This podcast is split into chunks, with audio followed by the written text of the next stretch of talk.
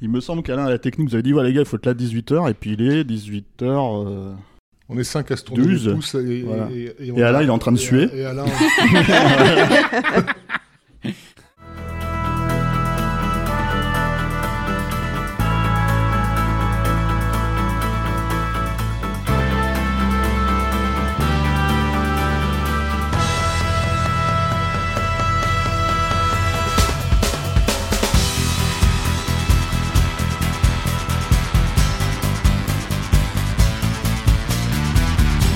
tous les tipeurs et les tipeuses, bienvenue dans ce tout premier Capture Live, notre émission en direct rien que pour vos oreilles.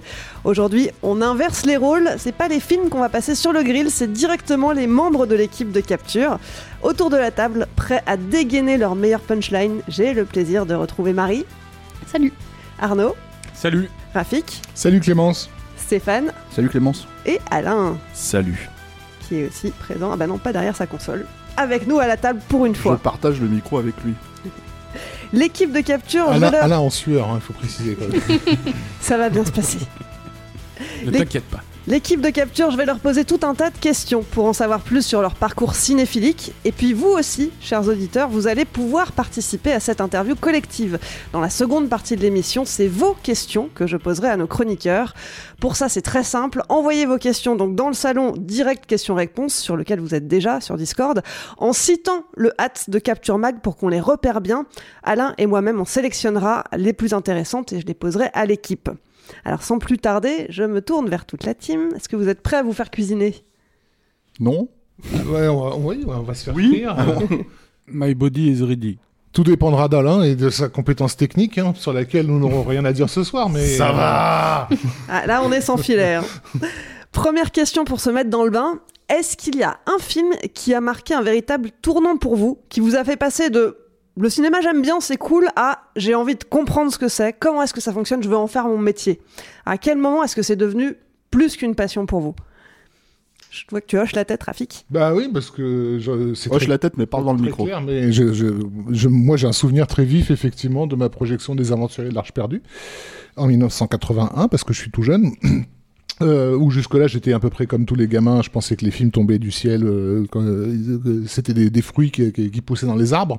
Et, euh, et sur ce film-là, je ne sais toujours pas pourquoi, j'ai compris que c'est un film, ça se fabriquait. Euh, et à la fin du film, effectivement, j'étais obsédé par l'idée de que je, je m'étais jamais posé cette question qui a fait ça Donc je n'avais pas l'idée qu'il y avait des gens derrière les films. Et là, tout d'un coup, j'ai senti quelqu'un, en fait. Et ça m'a obsédé. Sauf qu'à l'époque, le- le- le- les gros blockbusters américains étaient très très mal desservis. Euh, dans les médias français, on n'a pas idée à quel point il y avait rien, Euh, et donc j'ai passé des semaines et des semaines à parcourir les, librairies à la recherche de n'importe quoi qui est trait au film, et c'était très très compliqué à trouver. C'est comme ça que je suis tombé sur des revues comme euh, Mad, l'écran fantastique, ce genre de trucs, enfin tous ceux qui, qui parlaient un peu des coulisses de, ce film-là. Voilà, donc c'est vraiment le- pour moi la bascule, elle est là. Des réactions? Marie Euh, moi, je dirais que c'était euh, Jurassic Park quand j'étais gamine. Et euh, je, je sais pas quel âge j'avais. Enfin, je l'ai pas vu au cinéma parce que je pense que j'étais trop jeune à l'époque, donc j'ai dû attendre d'avoir la, magnifique VHS que j'ai toujours. Et, en fait, c'est là que j'ai un peu mis des noms sur des films et que je me suis dit tiens, Spielberg, c'est quelqu'un. peut-être je verrai ses autres films et tout. Et, voilà. Mais bon, après à l'époque, j'étais gamine, c'était compliqué parce que j'allais au vidéoclub, mais en général, on me faisait plutôt prendre des Disney et des trucs. Et moi, je voulais prendre d'autres films, donc c'était un peu compliqué. Et, c'est plus quand je suis arrivée au collège que j'ai pu faire euh, des petits trafics de VHS avec les potes euh, qui enregistraient des VHS à l'époque et qui me les refilaient parce que moi, on contrôlait beaucoup ce que je regardais. Et, euh, et voilà, donc c'était euh, moi, c'était plutôt Jurassic Park qui m'a fait euh, vriller. Contrebande de films sous le manteau. Ouais, bah ouais, c'était compliqué. Hein. Tu sais, tu habites à la campagne, t'as deux, trois vidéoclubs où il n'y a pas forcément grand chose, et puis de toute façon, tu vas avec tes parents, donc on te dit attention à ce que tu prends et tout. Et donc, le, tu vois, le rayon film d'horreur, tu le vois, mais tu peux pas encore le prendre et tout. Et, et voilà, et donc après, euh, après j'ai eu Canal Plus et des trucs où j'ai pu voir plus de choses et tout, mais, euh, mais au début, c'était compliqué. Jurassic Park qui t'a fait plonger. Arnaud? Je, je peux répondre plusieurs films En essayant d'aller assez vite, quoi. Oui, tu peux. Parce que j'ai pas une conscience d'un film bascule, en fait, quoi. Ben, ça peut être un processus plus long aussi. C'est moi le premier, c'est euh, j'ai 6-7 ans, je crois. euh, c'est le premier film en prise de vue réelle hors dessin animé, tu vois, à la télé. C'est Le Jardin du Diable d'Henri Hathaway avec Gary Cooper et Suzanne Hayward. Et, euh, et euh, c'est la, la, la- c'est une sorte de, ouais, vraiment d'épiphanie, quoi, tu vois, quoi, où je, je vois le film et où je me dis, ouais, c'est ça euh, le, le, le cinéma, tu vois. Enfin, j'en ai, je me dis peut-être pas ça comme ça, tu vois, mais j'ai j'ai vraiment ce, ce truc euh, où je suis subjugué, quoi, tu vois. Et, ce que je suis content, c'est qu'après, en le revoyant, c'est un film avec lequel j'ai gardé le contact, tu vois, qui est un film magnifique. hein. Et euh, voilà. Et après, il y a une deuxième date, c'est toujours à la télé. Euh, c'est pour quelques dollars de plus. Alors là, j'avais déjà vu pas mal de westerns, donc justement dans la, dernière séance, des trucs comme ça. Et en fait, ce soir-là, je me revois parfaitement en train de défaire mon lit après le film où je l'avais vu tout seul. Euh, ma mère et mon frère m'avaient pas suivi, j'avais vraiment regardé le film tout seul. Et je me revois en train de défaire mon lit et de me dire, je viens de voir quelque chose qui, qui ressemble à rien de ce que j'ai jamais vu. C'est énorme. Vraiment, j'ai eu un, un choc. Et après, au cinéma, je me rappelle, c'est plus une période. Ça a été l'année 87, quoi. Euh, euh, où entre l'été et la rentrée, là, en l'espace de d'un mois ou deux, euh, je me suis pris Predator, Evil Dead 2, Les Incorruptibles de Brian De Palma et Full Metal Jacket de Kubrick. Et je pense que c'est là le point de non-retour vraiment où je me suis après. euh, c'est euh, Ça t'a embarqué, c'était génial. parti. ah ouais. 87, l'année euh, du tournant. Mm. Stéphane moi, il a cité euh, le film en question, qui est pas forcément euh, mon McTiernan préféré d'ailleurs, un Predator, mais qui est vraiment le film où j'ai commencé à me poser des questions de pourquoi celui-là, je le regardais beaucoup plus que les autres films d'action avec Schwarzenegger, euh, que j'adorais, hein, j'adorais Commando, j'adorais même, j'ai envie de citer des doubles détentes, des trucs comme ça, quoi, parce que j'avais l'âge en fait pour ces films-là. Mais Predator, il y avait moins d'action, techniquement, c'est-à-dire enfin façon de parler quoi, il y avait moins de fusillades, moins de, de bagarres, moins de trucs etc etc et c'était celui qui me fascinait le plus et j'ai compris avec le temps qu'il y avait quelque chose en fait qui était de l'ordre du langage du cinéma et que c'était ce langage-là qui m'impliquait vraiment dans euh, le récit. Et, et c'est lui et effectivement ça me rémy un peu après en fait c'est les deux premiers réalisateurs que Ah, j'ai entre guillemets euh, ouais mais que j'ai vraiment étudié en fait euh, en me demandant pourquoi euh, eux arrivaient à maintenir mon attention là où finalement d'autres personnes qui pouvaient raconter peut-être les mêmes histoires avec les mêmes des fois euh, euh, tropes, les mêmes enjeux et tout, m'attiraient beaucoup moins quoi. Et, et j'en ai j'en ai tiré une conclusion que c'était une question de langage de cinéma quoi. Merci. Alain, pour clore le bal. Non, non, tu parleras après. C'est moi qui pose les questions ici. hein. Ah, ouais. Euh, bah moi, c'est un peu comme Arnaud, c'est-à-dire euh, ça a été euh, un processus euh, beaucoup plus long. C'est-à-dire, euh, en fait, ma première tarte cinématographique, c'est simple, c'est tout simplement le premier film en live que j'ai vu. C'était c'était le Retour du Jedi. Donc moi, je les ai vus. Les Star Wars, euh, je les ai découverts à l'envers. C'est-à-dire que euh, je suis né en 82, donc 82, il y avait déjà eu l'Empire contre-attaque et le premier Star Wars, et en fait, euh, j'étais dans une, euh, comment dire, c'est l'école qui m'a qui m'a emmené. J'étais dans une ville formidable où on emmène les enfants au cinéma pour voir Star Wars, tu vois. Et en fait, j'ai vu en premier le Retour du Jedi. Donc moi, au cinéma, mon premier film c'était Fantasia, je crois. Donc j'étais, pour moi, ma famille m'emmenait voir que des dessins animés. Là, j'étais là, mais le cinéma, c'est ça en fait. Tu t'inventes tout ce que tu veux et tu le mets et tu donnes vie à tout ça. Enfin voilà, première tarte. À 8 ans est arrivé Robocop, donc là c'est euh, je rentre euh, dans ma période, euh, je commence à, à, découvrir ma, sensibilité de geek. Je, vois des robots qui défoncent tout le monde. C'est un film que j'avais pas le droit de voir, bien entendu. Hein. Et, en fait, il y, a, y, y a un petit quelque chose qui me retient dans Robocop, c'est que déjà j'étais traumatisé par le- la mort de Murphy et je me disais tiens c'est pas forcément fun. Et euh, pour un film justement où je, je m'attends à voir un robot qui, euh, qui fait le ménage quoi. Et, euh, et d'autre part, alors j'ai- j'avais pas une conscience aiguë euh, de, de, tous les, de toute la satire que portait Robocop, mais c'est un film qui me faisait marrer. Je me disais, mais c'est- c'est c'est- c'est fou en fait de- de- d'avoir autant de, autant de, de discours. Et euh, vient ensuite, euh, quelques années plus tard, il y a une émission sur la 5 qui s'appelait euh, Babylone. Je sais pas s'il y a des gens qui s'en souviennent, qui était animée par euh, Manu. Rodagil, qui, ouais. Numa. Numa Rodagil, qui était un, un- qui est un ancien rédacteur Ahmad, il me semble. Non, il était album. Album. non, je crois. il- Si, si, il a écrit un Il peu a la, écrit la Ahmad rubrique aussi. Good Il a News à écrit une époque. Hein. Ah ouais, j'ai- retrouvé- l'époque on y était. J'ai retrouvé son nom dans certains C'est le dans fils sommaire du, du célèbre parolier Étienne Rodagil. Exactement. Et lui, en fait, il te parlait, euh, comment dire, il te Terminator 2 n'était même pas au cinéma, qui t'en parlait toutes les semaines. C'était la révolution euh, qu'il fallait s'attendre. Il te parlait d'Akira, etc. Et moi, euh, du haut de mes, de mes 9, euh, mes 9, 10 ans, je regardais ça en me disant, mais c'est ça que je veux voir, quoi. C'est euh, des films complètement tarés, hallucinants, magnifiques, etc. Et euh, vient quelques années. Et le, le film qui a vraiment été le tournant, jusque là je saute quelques étapes pour aller plus vite, ça a été Matrix, tout simplement. J'avais euh, 99, je devais avoir euh, quoi, 17 ans. Et euh, je me suis dit, ok, d'accord. Là, c'est la cour des grands. euh, tu, tu, tu vois un film de science-fiction où tu, tu dis, c'est l'été, je vais aller, je vais aller me divertir et compagnie. Et là, en fait, je me prends une tarte qui me, qui me dit, réfléchis sur le monde sur lequel, dans lequel tu vis, quoi. Et j'adore ça, en fait. Moi, j'aime beaucoup le. Il y a, y a une dimension qui me tient, euh, qui, qui m'attire vachement dans, dans les films que je, que je, que je choisis de regarder c'est le divertissement et le et comment dire et le j'irais pas j'ai pas envie de dire discours je trouve ça un peu lourd comme mot mais disons Le euh, propos derrière. le propos ou juste le regard en fait sur le monde actuel ou le, le monde dans lequel on vit et, et- c'est- quelque chose qui euh, qui moi me me- m'attire beaucoup et Matrix ça a vraiment été la claque pour ça parce que c'est écrit en gros voilà euh, le, le monde n'est pas n'est pas celui que tu crois et voilà et du coup euh, ça t'amène aussi un peu à réfléchir sur euh, sur ce que sur euh, sur cette vie à laquelle tu te projettes quand tu es adolescent où on te dit il va falloir travailler etc et là tu vois euh, euh, Kenny Reeves qui est euh, qui se fait chier à son bureau euh, en tant qu'informaticien et tu commences un peu à réfléchir à, à partir de là quoi. Donc voilà Merci beaucoup pour ces réponses. et toi Et moi, Euh, moi, quel film euh, Je ne sais pas si on. Tu l'as pris au débeauté, là, je crois. Hein.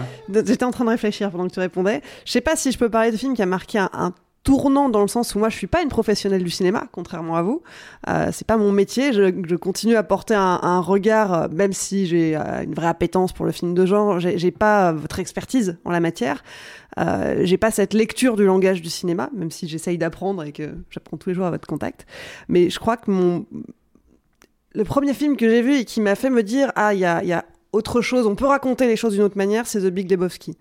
Euh, et je devais avoir, je sais pas, 13 ans à l'époque, un truc comme ça. Et, euh, et c'était simplement différent de tout ce que j'avais pu voir euh, jusque-là. J'y suis allée toute seule.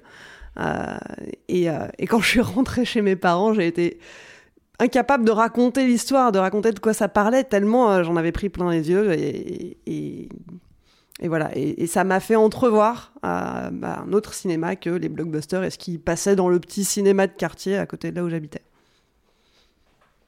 Euh, euh, moi, j'ai rien à rajouter. Réponse, réponse satisfaisante, Alain je suis satisfait je suis satisfait de la réponse Très bien. Alors, question suivante. J'avais mis votre tout premier souvenir de cinéma, mais je pense qu'on était assez proche là. Pas tout à fait, mais... euh, Parce qu'après, les, les premiers souvenirs, c'est, généralement, c'est très très tôt. Alors après, voilà, premier souvenir, c'est pas forcément des films que tu as choisis, Oui, euh, c'est pas forcément des choses qui t'ont marqué, mais simplement c'est le premier film dont tu te souviens. Moi, j'ai, passé des années à, le- à le- à le rechercher, en fait. Euh, j'avais juste quelques fragments d'images. en Attends, excuse-moi. Rafik. Euh, cinéma, vraiment, votre premier souvenir de salle ou votre premier souvenir de cinéma, même à la télé ou des trucs comme ça? Hmm. bah, Je pense que c'est, mieux ça. Réponds parce à la que- question Arnaud, mais après graphique est, est répondu à la Non, mais c'est pas la même réponse en fait. Mais si.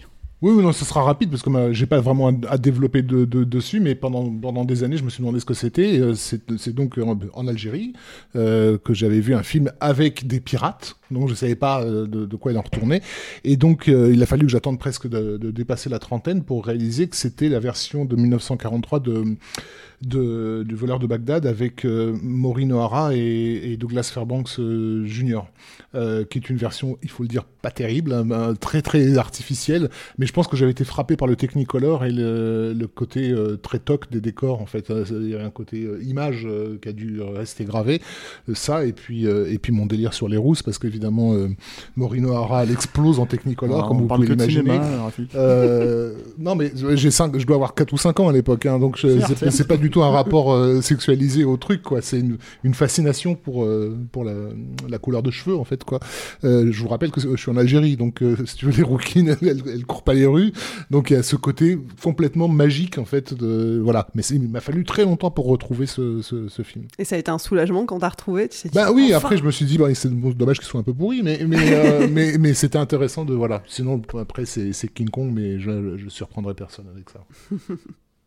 Arnaud, du coup, toi, tu te demandais ciné, télé. Euh, bah, de cinéma à la télé, quoi. Ouais, bah, parce que c'est notre premier contact. On va, on regarde, nous déjà notre génération, on regarde la télé avant de regarder le cinéma. Alors moi, je, je ne sais pas quel âge j'avais. À mon avis, je devais avoir 4 ans par là, quoi. on était dans une chambre d'hôtel. C'était 82. 82, j'avais euh, j'avais 8 ans. Non, c'est pas possible, c'était avant alors. Non, non. Bon, bref, on était, on était en, il me semble, à l'hôtel et je crois que c'était en Corse. Quoi.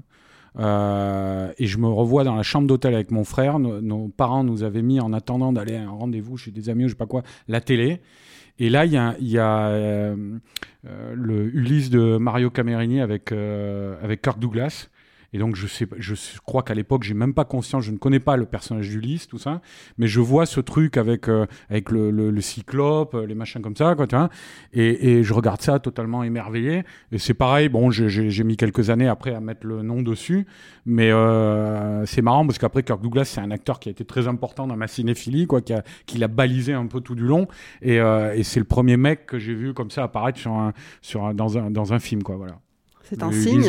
C'était tu l'as, tu l'as vu pour la première fois et après il t'a suivi. Euh, après j'en ai eu peut-être eu d'autres, mais c'est puisque ta question c'était ça, le premier souvenir de cinéma, c'est, c'est le tout premier, c'est ça pour moi.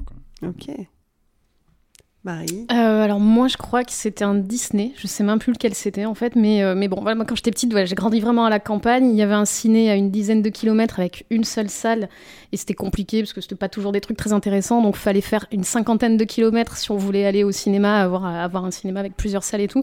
Et donc je me souviens que en fait quand on faisait ça, c'était un peu la fête quoi, c'était euh, c'était une vraie sortie, c'est pas comme aujourd'hui avec une aujourd'hui, il y a quelques mois avec une carte UGC où tu vas voir trois films à la suite dans ta journée.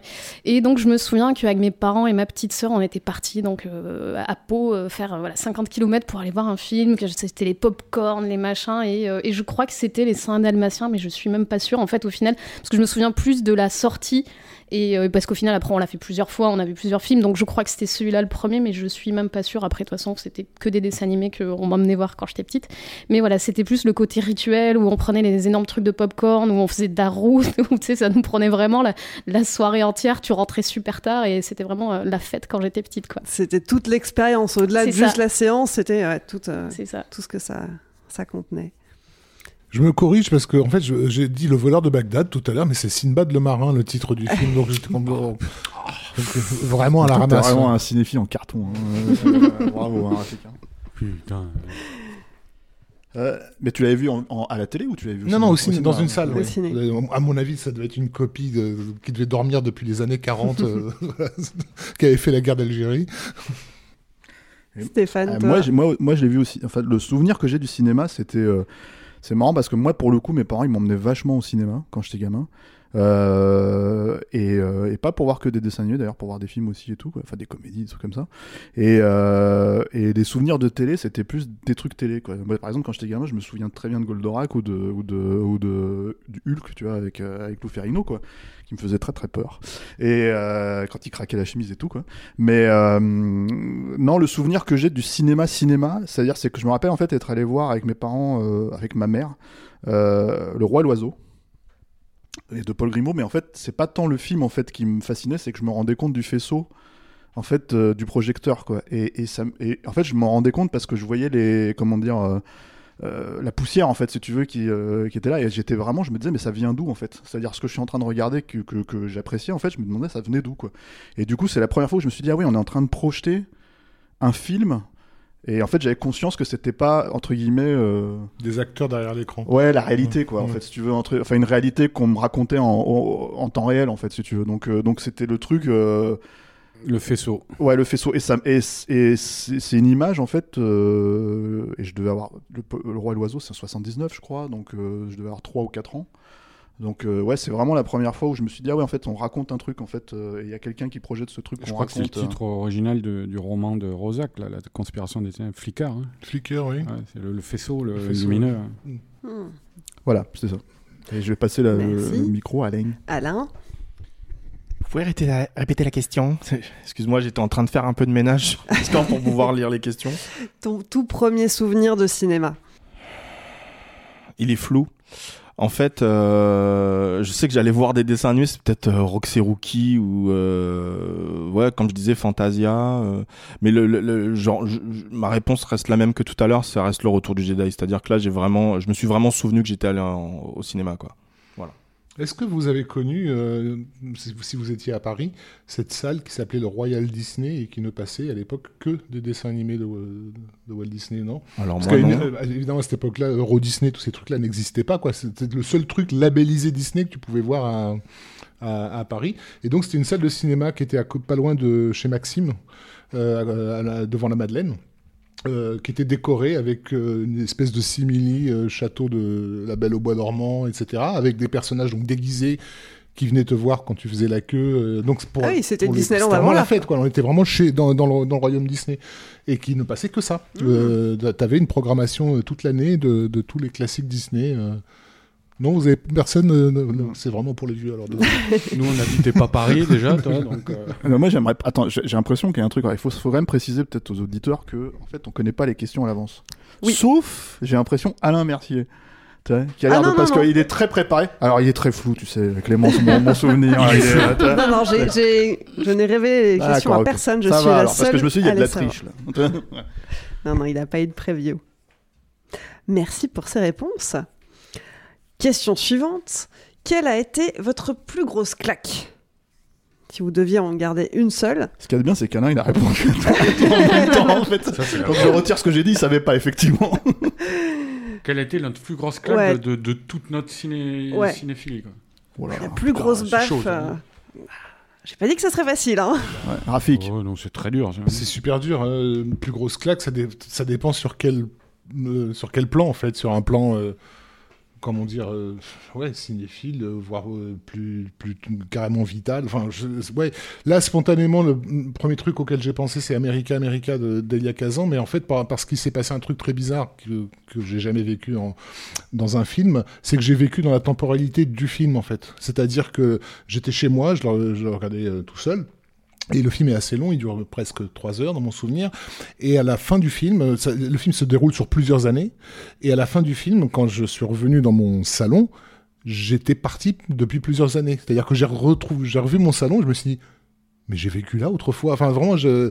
c'est-à-dire que j'étais rentré dans la temporalité du film. J'ai, j'ai, je sais pas, ça se passe peut-être sur une période de Expérience 10 ans.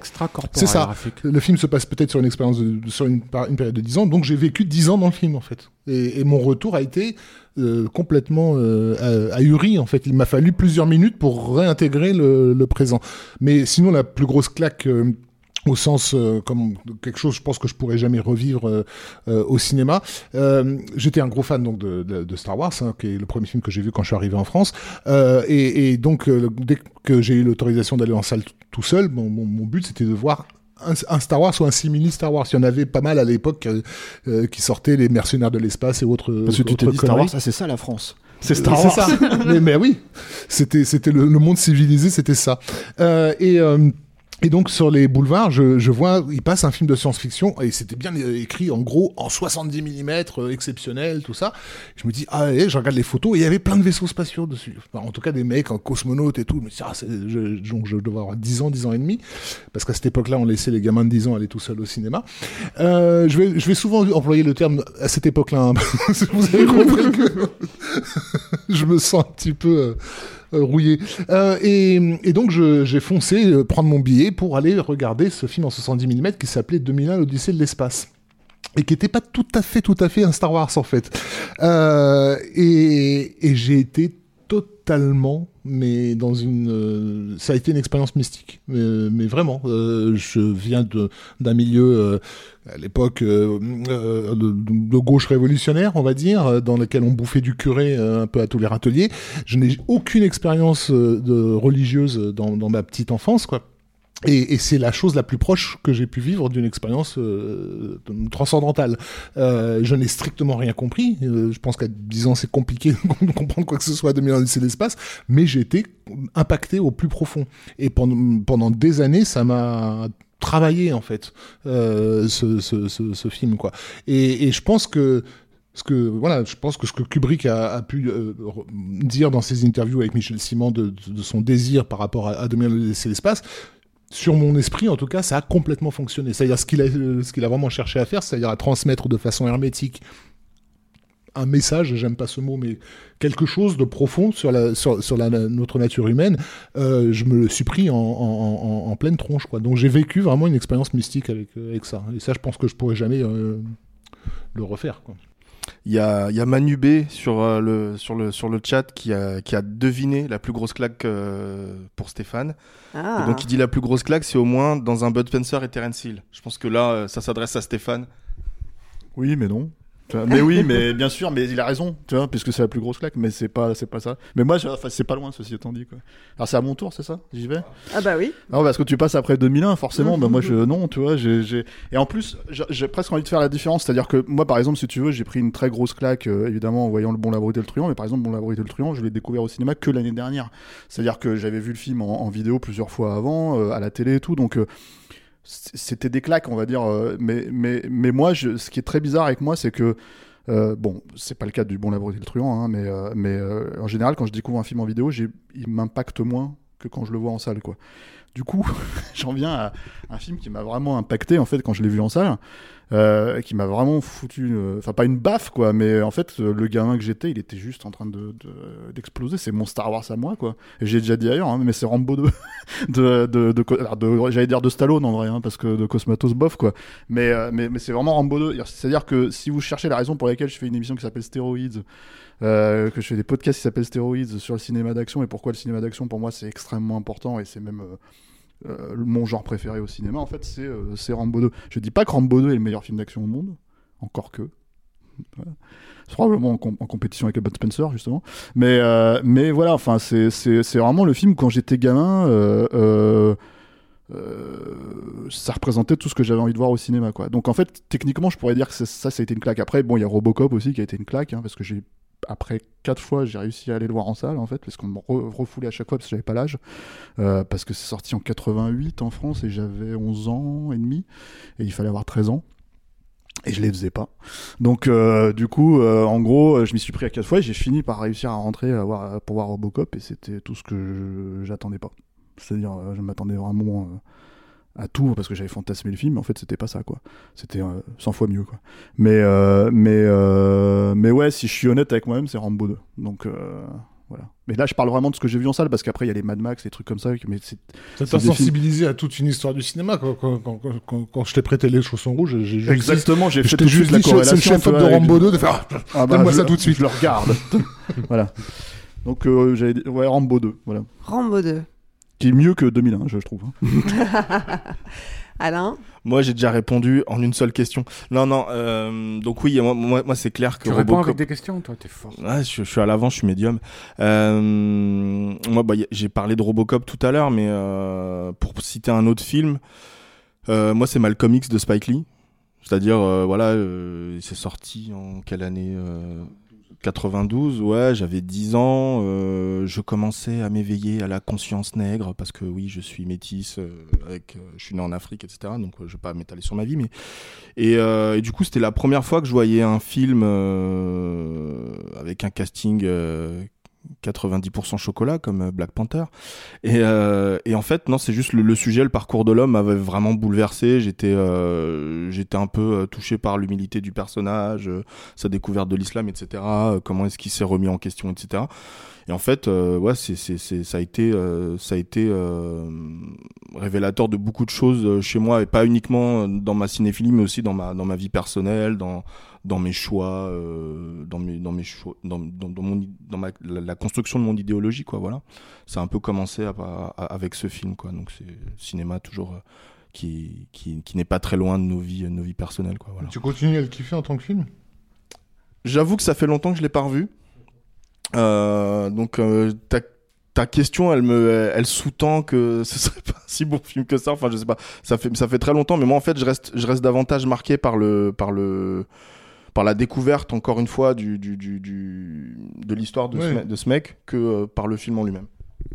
Déjà, quand tu tanches, Rafik, tu parles dans le micro. Pardon, excuse-moi. Et je non, quand même que tu ne m'as pas tanché sur Rambo 2, mais tu le tanches sur Malcolm X. Parce que Rambo 2, c'est, c'est- on, on sait tous que c'est un, des- un des grands chefs-d'œuvre de l'histoire du cinéma. Voilà. Non, c'est parce que bah, Malcolm X, mais je sais que bah, voilà, souvenir que ça avait été une énorme déception parce que j'étais vraiment gros fan de, de Spike Lee euh, à l'époque et quand j'ai vu Malcolm X, je fais euh, voilà. Mais effectivement, j'ai pas Tu du tout- préférais Cry Freedom, toi? Ouais, ou le- plutôt le triomphe de la volonté, je trouve.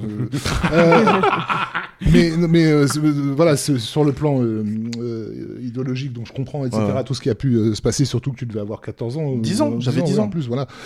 Mais sur le plan purement cinégénique, en fait, Ouais. je, me suis- je- je me dis, tiens, est-ce que c'est un film qui te reste du coup proche voilà. Non, non, mais mo- moi en fait, si tu veux, le, mon, mon, mon approche de l'esthétisme au cinéma, elle est arrivée beaucoup plus tard. C'était, je regardais des films comme comme n'importe quel spectateur. Je, je, je, j'étais d'abord, j'étais d'abord conquis par l'histoire et, le jeu des acteurs. Et c'est vrai qu'aujourd'hui, en fait, euh, je retiens plus Do the Rising que Malcolm X. Je reviens plus souvent à Do the Rising qu'à Malcolm X, mais euh, dans mon parcours, en tout cas, c'est celui-là qui m'a vraiment mis la qui, qui, qui m'a vraiment mis une claque, quoi. Merci Alain. Arnaud?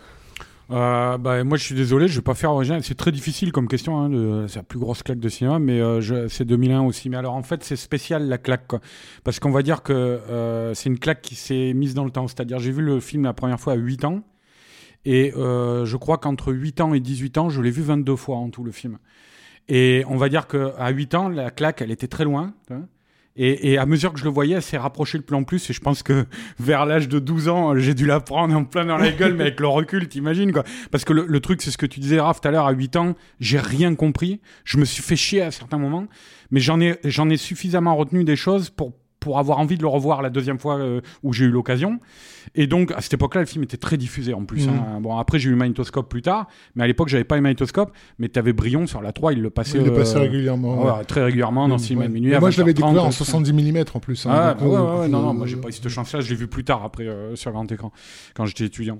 Mais, euh, mais donc voilà, et, et ça a été marrant la relation sur euh, 10 ans comme ça avec ce film, où je te dis, ouais, à peu près au milieu, je vais avoir peut-être 12 ans, où là ça a été vraiment, et où je me suis dit, putain, mais c'est phénoménal ce film, quoi. C'est, euh, ouais, il y a quelque chose un petit peu aussi de d'hypnotique et de, qui, te, qui te sort toi-même dans le film, et, et que, qui arrive pas ça beaucoup, avec beaucoup de films hein, dans la vie, quoi. Ça peut arriver. euh, Rambo 2. Hein? Rambo 2. ah voilà, c'est expérience extra euh. Mais euh, mais voilà, ouais, donc je te dis et, et bon, je te dis euh, entre entre entre 8 et 18 ans, mais j'ai continué à le revoir après. Mais dans cette période-là, ça a été très intense. C'est-à-dire après, je me suis dit, bon, je vais essayer, enfin pas je vais essayer de voir d'autres films, tu vois. Mais euh, oui, après peut-être que vers vers là, là vers 18 20 ans, j'ai peut-être commencé à le voir moins régulièrement et moins parce que bon aussi je le connaissais par cœur le film tu vois mais euh, mais voilà mais dans cette période ça a été très très intense ma, ma, ma relation à ce film quoi Voilà. Ok, merci. Marie Euh, alors je sais pas trop parce que comme tu disais Stéphane, moi j'ai beaucoup découvert de films euh, soit en VHS ou alors plus tard sur mon petit ordi, mon petit écran 13 pouces quand j'ai commencé à télécharger et tout. Donc évidemment ça a beaucoup moins d'impact que quand on les voit. Oui bah euh, quand on est étudiant et voilà. hein. Bref, mais euh, mais voilà donc je, je vais plutôt parler d'une expérience en salle. Euh, je pense que je devais avoir à peu près 12 ans à l'époque quand j'ai découvert Titanic. Et euh, bah, alors forcément à l'époque c'était le côté euh, on y allait avec des copines parce que Leonardo DiCaprio et tout ça machin et on pleurait comme des madeleines à la fin. Mais c'est un film que j'ai hein. c'est mais c'est un film que j'ai revu plein de fois et que j'aime toujours autant. Alors aujourd'hui pour, pour d'autres raisons. Et euh, mais voilà, mais je me souviens vraiment que j'étais allée le voir, euh, je sais pas combien de fois. euh, de- il passait pendant deux semaines et en fait tous les soirs du week-end on y allait euh, le vendredi et le samedi avec des copines Ah, différentes toi. et tout. C'était moi. Non non mais voilà, mais tu vois, pour une fois que je, je pouvais aller au cinéma voir un truc qui me plaisait pas loin de chez moi. Donc voilà. Et, euh, et je pense que je pense que c'était euh, un de mes meilleurs, euh, une de mes grandes claques euh, à l'époque en tout cas. Ok. Merci pour toutes vos réponses. On va passer à la question suivante.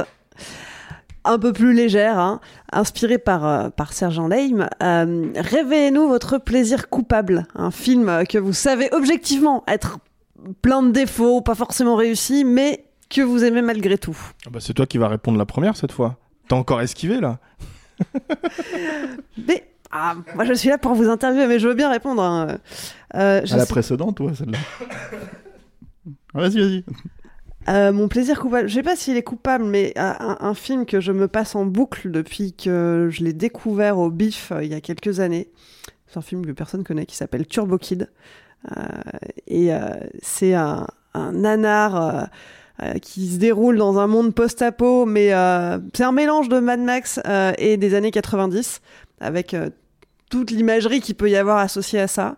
Et, et clairement, c'est de la série Z. mais je sais pas, j'ai vraiment une affection pour ce film et je continue à le revoir tous les ans et à le conseiller à tout mon entourage. J'ai forcé mes potes à le voir. Et un jour, vous le verrez aussi. Alors, euh, plaisir coupable. Toi, t'en as pas, Rafik. Bah, Rafik, il faut savoir un truc. Rafik, on se connaît. Rafik, on se connaît. Non, non, non. Rafik, on se connaît depuis 20 ans, même plus maintenant, 22, 23 ans. Et à chaque fois que je viens chez lui et je regarde ses Blu-ray, ses DVD, etc., je lui dis putain, mais t'as pas de film. Qu'est-ce que tu dois te faire Non, mais voilà, t'as pas un seul film qui sent la merde et tout. T'as pas un seul film qui sent le cul, là. Y a rien, là, dans tout ça. Tu as un truc qui pue un peu, là, tu vois, et tout. C'est vrai, tu vois. T'as pas Commando chez toi. Euh, tu me l'as prêté Ouais, voilà. Tu vois, et en fait, tu viens chez moi pour le montrer à ton fils parce que voilà, t'as honte en fait de te dire que tu vas acheter ça. Voilà, c'est pour ça. Mais vas-y, réponds, je t'en prie. J'ai Congo en DVD, Steph. Euh, ah, Congo, mais d'accord. Mais bon, on a fait un podcast euh, dessus. Non, mais sinon, après, je pense que les gens qui nous écoutent, ils, connaissent mon plus gros plaisir coupable. ça fait 20 ans que je milite pour pour qu'on reconnaisse enfin ce film oui, c'est un des plus importants de l'histoire du cinéma, c'est Howard the Duck, euh, donc que j'ai découvert à sa, à, sa sortie. C'est un film que tu prends très au sérieux.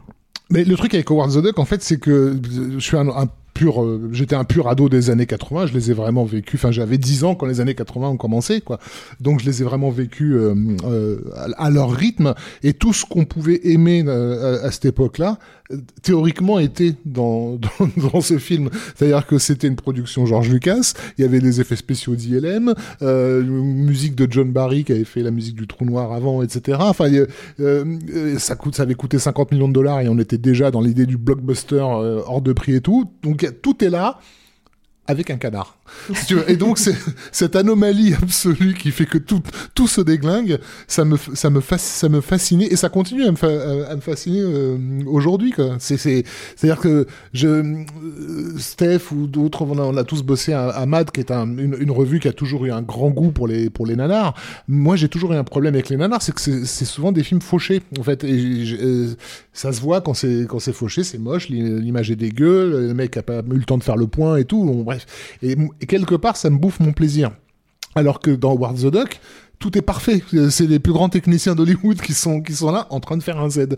Euh, et, donc ouais, je, je l'ai vu plusieurs fois, plusieurs fois en salle, euh, au point de, de me faire engueuler par euh, par une ouvreuse parce qu'il y avait à l'époque des ouvreuses euh, parce qu'elle me reconnaissait en fait et elle comprenait pas pourquoi je revenais voir ce film. Elle me disait mais vous êtes vous êtes revenu voir cette merde. je fais bah ouais madame, j'aime bien.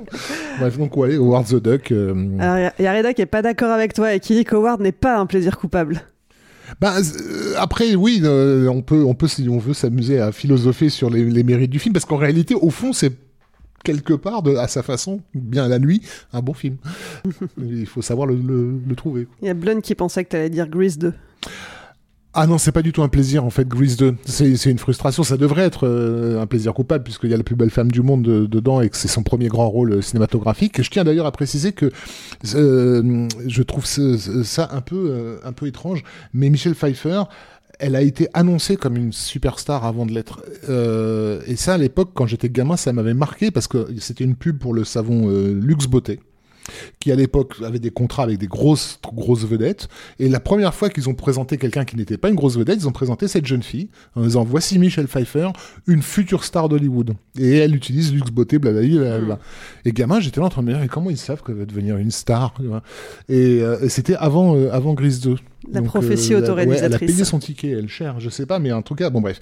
Donc euh, non, Grise 2, c'est abominable comme film. Faut, faut, faut, faut éviter à tout prix. Je l'ai, hein, bien sûr, mais il faut, faut l'éviter.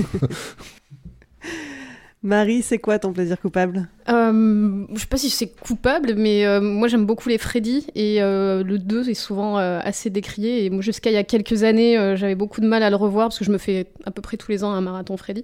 Et, en fait, je l'ai un peu réhabilité ces derniers temps. Je trouve que quand même, il est. Alors, il y a des trucs qui vont pas parce que en fait, ils sortent Freddy, le mettent dans la vraie vie et il y a plein de trucs qui sont pas, qui sont un peu, voilà, qui font un peu hurler les fans. Mais je trouve que même un mauvais Freddy, je trouve que c'est mieux qu'un qu'un bon vendredi 13. Il y a toujours des scènes. Euh, oh il y a toujours des scènes hyper, euh, hyper inventives. Il y a toujours des scènes de meurtre qui sont euh, hyper cool. Et, et j'ai vu récemment un docu qui s'appelle Scream Queen, My Nightmare on Elm Street, qui est centré sur l'acteur Mark Patton, je crois, qui, qui jouait le rôle de. Je sais plus comment s'appelle son personnage, mais qui est le rôle principal. Qui, du coup, a un rôle un peu de, bah, de garçon. euh, le film est un peu crypto-gay, il est un peu féminin, il crie comme une fille, et le film n'a pas marché en gros à cause de ça. Lui, euh, ça a ruiné sa vie, ça a ruiné sa carrière. Il est parti euh, s'exiler, je crois, au Mexique. On l'a retrouvé il y a une dizaine d'années. Le mec avait disparu des radars et tout. Et le docu est hyper intéressant. Euh, en fait, ça, elle lui raconte sa vie, mais ça montre aussi euh, en filigrane toute euh, bah, comment ce que c'était que d'être un acteur gay à l'époque. et puis il raconte que voilà tous ses potes sont morts du sida, enfin des trucs assez assez touchants, assez compliqués. Et, et du coup, en revoyant ce, do- en voyant ce docu et en revoyant le film, j'ai un peu réévalué. Et, et puis bon, après voilà, de toute façon, Freddy, ça reste un de mes personnages de fiction préférés. Donc même même des épisodes de la série Freddy, je peux je peux les supporter. Donc voilà. Le 2, c'est celui de Jack Shoulder, c'est ça? Ouais, c'est euh, la revanche. La de revanche La Freddy. revanche de Freddy, ouais. Et, et Rainier Lynn, il a fait le combien? Le 4. Le Le, 4. Le 4, d'accord. cauchemar de Freddy. Non, mais t'as raison, c'est mieux que les vendredis, t'as raison. Moi, je préfère Je les vendredis 13, euh, c'est bon. Alors, bah tiens, fais le malin, Stéphane. Non, mais en fait, c'est compliqué cette question parce que le truc, c'est que j'en ai plein. On est en train Donc, de prendre euh, des je- paris là sur euh, Discord pour savoir. euh, Ah, c'est vrai, ouais, bah, il y a sûrement un qui va tomber dessus. Hein. euh, Mais je sais pas, parce qu'en fait, là, je pourrais être- là, tu me prends en débeauté. Tu vois, tu me poses la question demain, je te donne un autre film. Tu vois, je pourrais te dire Mortal Kombat 2. Je pourrais te dire, euh, je pourrais te dire Terminé. soit dans l'instant, dit. Bah moi, je dirais. Terminé. Voilà, parce que comme on dit, euh, comme Rafik parlait tout à l'heure de 2001, et il disait voilà, c'est un truc sur la nature humaine, etc., etc. Bah, Terminé, c'est aussi un film sur la nature humaine, quoi. C'est-à-dire, c'est quand même, c'est quand même, moi, c'est le film qui m'a vraiment euh, fait euh, basculer sur Steven Seagal. Steven Seagal, c'était un mec que j'avais du mal à comprendre euh, avant, comment dire, avant ce film. Parce que je me disais, mais comment ça se fait que ce mec il réussit euh, Il a une tronche de cul, il a rien, tu vois, etc. Ça marche pas, il est tout grand et puis il grossit et tout. C'est, pas un héros d'action, quoi, tu vois. Bud Spencer, je comprenais, tu vois. Il y avait une torgnole et c'était parti, quoi, tu vois. Mais là, Steven, je comprenais pas. Et le truc, c'est que il, a dévoilé, en fait, euh, son, son, comment dire, son vrai combat pour la vie, qui est un combat pour l'écologie.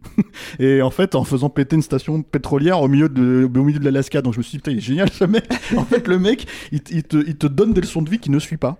Et je me suis dit, c'est ça la nature humaine aussi. et euh, je sais pas, je sais même pas comment expliquer en fait. euh, faut le voir terminé. En plus, il y a toutes les plus belles punchlines de l'histoire de. ouais. Donc euh, Et une musique de Basil Poldoris. incroyable. En plus, mais là, c'est vraiment de la confiture pour les cochons là, parce que c'est vraiment, c'est une musique mortelle quoi. Et pour le coup, elle est vraiment bien. Et, euh, et voilà, mais mais euh, mais bon, je te, je te dis demain, je t'aurais dit euh, Mortal Kombat 2, Commando, euh, je sais pas, euh, qu'est-ce que j'aurais pu dire d'autre. Tellement de films. Général Là, hier soir, on a regardé un film avec Arnaud, on a regardé Stone Cold. Euh, tu teases, là. de, de Craig Baxley. Bah oui, on va enregistrer un stéroïde, on peut le dire, hein, voilà, dessus quoi. Et bah, euh, j'ai bien aimé. Il y a Général Zov qui dit Terminé, c'est le plus beau film d'Eskimo de l'histoire des films d'Eskimo. Tout à fait, il a raison. Alain, Je me suis creusé la tête pendant un moment et en fait, euh, je suis revenu euh, au- à l'enfant. Malcolm X, voilà, Malcolm X, c'est un bon navet. Euh, non, moi, c'est deux super flics de Bud Spencer et Terence Hill, enfin avec Bud Spencer et Terence, et Terence Hill en VF. Parce que moi, je l'ai découvert en VF et je ne l'ai jamais vu en VO et ça m'intéresse pas. Parce que voilà, il y a des. Tant- D'accord. Bon. Alors, tu nous disais tout à l'heure que tu avais une école qui t'emmenait voir des Star Wars. Ouais. Moi, j'ai une école qui nous emmenait voir deux super flics au cinéma. Putain. Ok. Ça, c'est la classe. J'aurais aimé.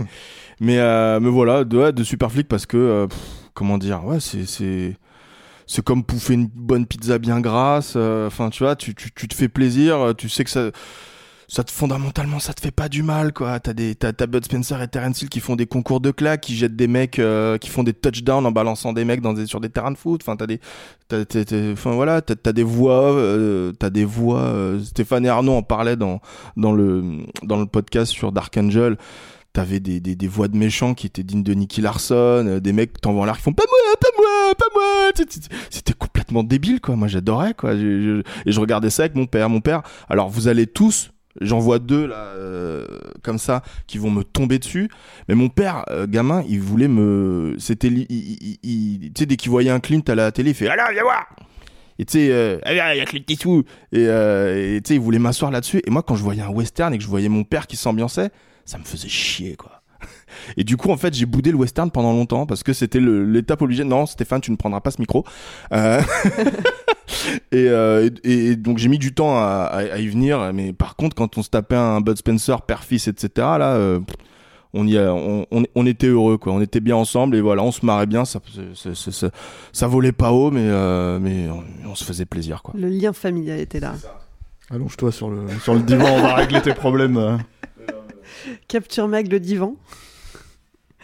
Arnaud, il a pas répondu. Arnaud, il a pas encore répondu. Eh ben, écoute, euh, ce concept, c'est toujours très difficile. Puis je pense aussi pour, pour euh, tous les gens qui sont autour de cette table, là, qui ont un, un rapport euh, assez décomplexé au cinéma, quoi. C'est-à-dire qui assument leur goût en général, euh, qui ont, qui ont pas honte, parce qu'il y a quand même la, la notion de, de culpabilité, quoi. hein. C'est un plaisir coupable, quoi. C'est-à-dire, on a honte d'aimer le truc. Donc moi, je vais répondre à un truc simple, et puis je vais pas développer, comme ça, on va passer à la question suivante. je vais dire l'allumeuse de John Leslie avec Selena Steele. Voilà. Non, mais alors, c'est pas vrai.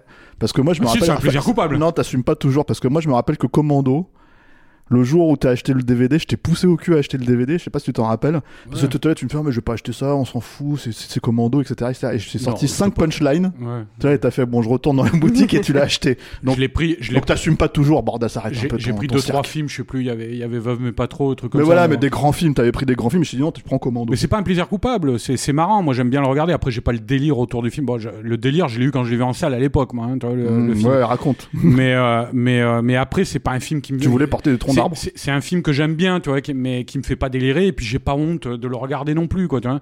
Moi, je parle vraiment ce, ce truc de ce, ce, on le pose souvent aux cinéphiles, cette question du plaisir coupable. Je trouve que c'est important de bien comprendre les deux termes, tu vois. Donc, euh, moi, c'est ça, c'est un, un boulard, quoi, un porno, quoi, tu vois, un porno que j'aimais bien quand j'étais ado, quoi. tu vois. Ou après, j'étais là, je me disais, oh, pourquoi j'ai regardé ça On va pas développer, effectivement. Ce que je cherchais depuis tout à l'heure, c'était quoi ce film en fait? Merci Arnaud. bah, c'est les Raph. L'allumeuse de John- John John, Leslie. C'est ça, oui, Ouais. j'avais pas du tout Avec percuté. Selena Steele. Que, que j'ai dû voir, hein. c'était c'est Canal Plus ça encore une fois. Ouais, Euh, bien le sûr. réalisateur de la femme caméléon. euh. Ouais. Ah ça, la, la femme caméléon, oui. C'est un auteur, hein, John Leslie. Hein. Euh, Il, Ouais, a- mais attends, il a- il c'est avait des thématiques récurrentes, euh, des, des, des, des castings récurrents. C'est vrai en plus. Mais on va pas développer. On, fera, on fera un podcast, euh, je ne sais pas si ça sera stéroïdes, mais... Un podcast- Il y, a- il y a une cinéphilie du, du, du porno. Stéphane m'a offert des, des films porno pour mon anniversaire. hein. Je me rappelle que tu avais cherché quand même euh, des Ouais, mais films. c'est parce que tu m'as demandé des, des, des actrices spécifiques. Exactement, cherché- ouais. Je bossais dans un vidéoclub, c'est pour ça. Voilà. On, Bon, on va arrêter de développer en fait. Allez, question suivante. Une un peu plus facile, je suis gentil avec vous. Un réalisateur vraiment surcoté. Ouais, Eh il y en a ben, vas-y. On vient d'en parler cette semaine. On en a parlé deux déjà cette semaine. Non, réalisateur surcoté. euh, allez, pour, sortir un peu du, du, sentier des, films de super-héros. euh, Abdelatif Keshish. C'est surcoté. euh, J'en ai vu. Attends, j'ai vu L'Esquive, j'ai vu La Vénus Noire et j'ai vu La Vie d'Adèle. Et euh, ouais, je... Ouais, c'est surcoté. Ouais, je les ai tous. J'ai vu ceux-là, mais c'est, ça fait déjà beaucoup. Ça fait déjà, euh, ça T'es- fait déjà quoi, presque 9 heures de film, je sais plus. T'es un peu maso? Ouais, mais tu sais, moi, moi, moi, je suis, euh, moi, je suis un peu le mec qui se dit attends, mais ces gens-là, ils parlent tant de ça que ce- de, de ce mec-là. Pff, J'ai pas envie d'y aller, mais j'y vais. Bon, je- allez. Et à partir du moment où tu décides d'y aller, c'est que tu donnes, t'a- t'accordes une chance au film. Et puis non, t'en ressors, tu dis mais j'aurais pas dû quoi. C'est- pas possible. Enfin voilà. Euh, Enfin oui, après euh, pour développer un peu, pour être un peu plus sérieux sur Keshish. euh, c'est pas. t- Non, je suis pas obligé. J'ai effectivement non mais voilà. Après, euh, je pense que de toute façon, ça intéresse pas nos, nos tipeurs parce que ils, sur le sur le sur le chat, la France, ils ont déjà, on a on a on en a déjà fait le tour. Enfin voilà. Donc je vais passer le micro à quelqu'un d'autre. À moi, euh, Ah c'est bah c'est oui. pareil parce que c'est en fait tu tu t'as, fait une blague sur les frères Rousseau, Zack Snyder et des trucs comme ça. Mais en fait c'est difficile de répondre à ça parce que c'est pareil, c'est pas. Enfin moi déjà Snyder, je pense qu'il divise autant qu'il euh, qu'il plaît hein, dans l'absolu. Euh, ensuite euh, le truc c'est que pour moi il faut que ce soit des mecs qui restent 20, 30 ans euh, en place et que voilà quoi. Donc euh, donc je sais pas. Euh, un type que je peux pas encadrer, par exemple, c'est Darren Aronofsky, quoi. C'est, c'est- je, je peux pas encadrer son cinéma, je peux pas encadrer ses films, je peux pas encadrer le mec, je- j'ai envie de lui mettre des tartes quand je le vois, donc... euh, Mais pour une raison particulière, il t'a je- fait un truc, il t'a piqué ton goûter quand t'étais petit non, pas du tout, c'est, c'est, c'est, euh, c'est un cuistre. C'est- c'est- pour moi, c'est un mec qui pose, euh, mais mais il y a pas de, il y a rien derrière. Il y a pas de fond. Il a le, le vrai, enfin, c'est-à-dire, j'ai, j'ai toujours détesté ces films. J'ai arrêté de les regarder. hein. Je, je- j'ai pas vu, euh, par exemple, Black Swan. J'ai pas vu Mother, j'ai pas vu tous ces trucs-là. Mais euh, je me rappelle que là où je me suis dit, putain, mais c'est vraiment un nul, ce mec, c'est quand j'ai vu The Wrestler, où je me suis dit, le mec, il fait un film sur le catch. C'est quand même une pratique que j'adore. Enfin, j'adore regarder du catch et tout ça. Euh, euh, avec un acteur que j'adore qui est Mickey Rourke, et il fait un film tu vois, enfin, qui s'écrase comme une crêpe là. Comme dirait Big John, let them do. Let voilà, voilà. Et en fait, le truc, c'est que c'est voilà, c'est un, c'est, un cuistre ce mec. Pour moi, c'est vraiment un, un, un Nasbrock. Euh, euh, j'ai l'impression que c'est un type qui, qui, fait des films pour se taper ses actrices. Enfin voilà, c'est vraiment, euh, enfin, le prototype en fait de l'étudiant en cinéma qui, qui, est passé à la réalisation et qui a le droit de faire des films. Donc, euh, donc c'est bien que ce podcast reste finalement assez, assez circoncis aux gens qui, juste aux gens qui ont le droit de l'écouter, parce que voilà. Mais, mais ouais, c'est, mais bon, je dis lui, mais je pense qu'il y en a d'autres. Hein, mais là, c'est le premier qui m'est venu en tête. Parce que c'est parce que c'est effectivement un imbécile total. un imbécile heureux. Ouais, ouais, je l'avais interviewé à l'époque de. Je me permets de dire des. des à l'époque de, de, Pi, euh, qui, qui, faisait déjà sensation dans les, dans les, dans les festivals. Et, euh, et je me souviens que j'avais pas du tout aimé le film, mais je me souviens à un moment donné d'avoir mis une question de côté en me disant elle est trop provocante, il va, il va se mettre en colère et c'est pas la peine. Bon. Sauf que je le trouvais tellement nul dans l'interview, je me suis dit tant pis pour lui, je vais lui balancer la, la mauvaise question, quoi. Et la mauvaise question, c'était qu'est-ce que vous avez étudié comme, le, comme euh, équation célèbre pour faire votre montage? Pour moi, elle était insultante, cette question, parce qu'elle elle, elle, signifiait t'es tellement prévisible et tellement un artiste à la noix que je sais que tu as fait ça. Euh, parce que théoriquement, il est impossible de savoir qu'un montage est basé sur une, sur sur une équation mathématique, tu vois.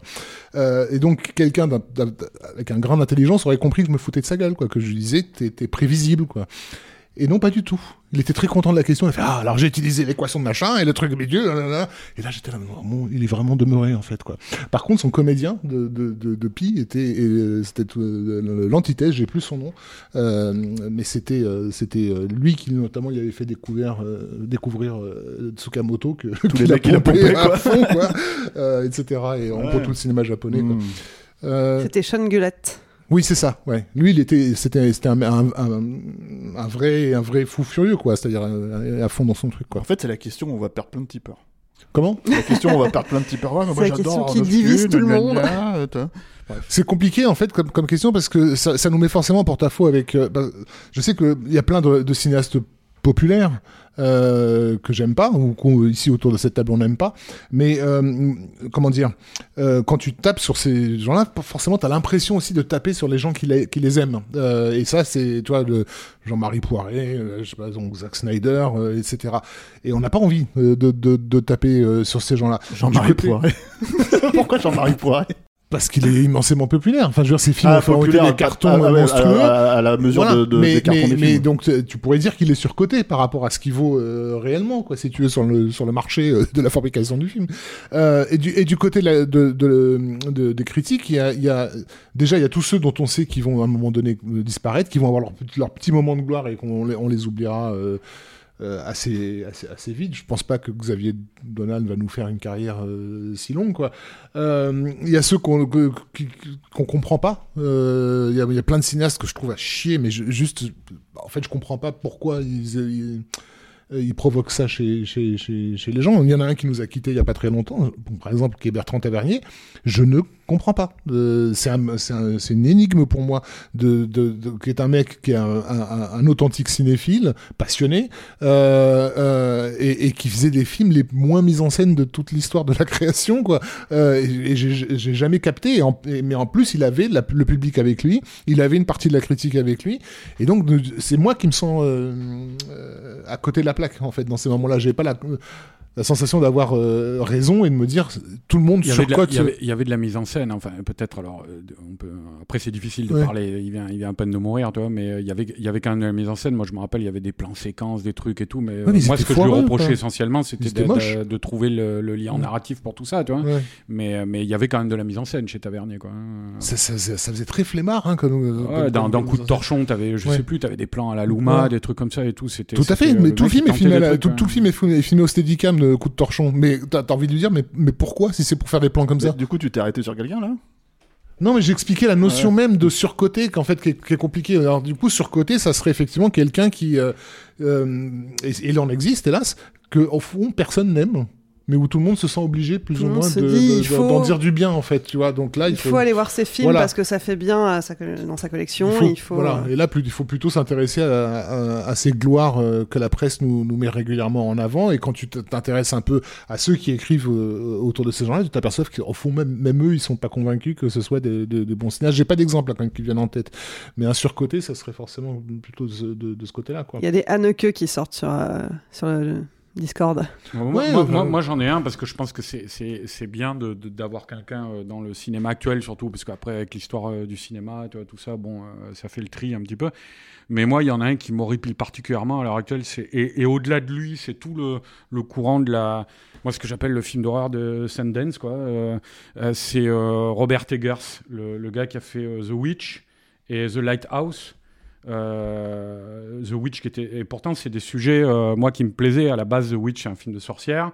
Euh, The Lighthouse c'est un film fantastique euh, à tendance un peu Lovecraftienne dans un phare en mer tu vois tout ça. Enfin c'est exactement le genre de truc que j'aime et c'est insupportable de prétention de chiantitude de particulièrement le deuxième. Moi je m'étais un peu fait chier au premier quoi.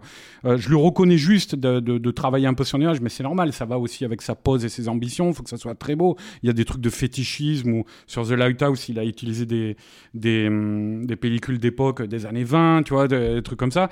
Mais mais mais après pour arriver à quelque chose et, je trouve qui est très symptomatique de l'horreur indépendante américaine à l'heure actuelle quoi euh, où, où on arrive sur des trucs imbitables euh, qui qui regardent le genre de haut et qui l'utilisent pour pouvoir euh, pour pouvoir se faire mousser quoi Alors moi j'ai pas vu Lighthouse mais je suis pas d'accord avec toi sur The Witch quoi. Eh ne ben, moi, serait-ce que parce que avec ne que parce qu'en fait le mec il a quand même fait découvrir une actrice de talent.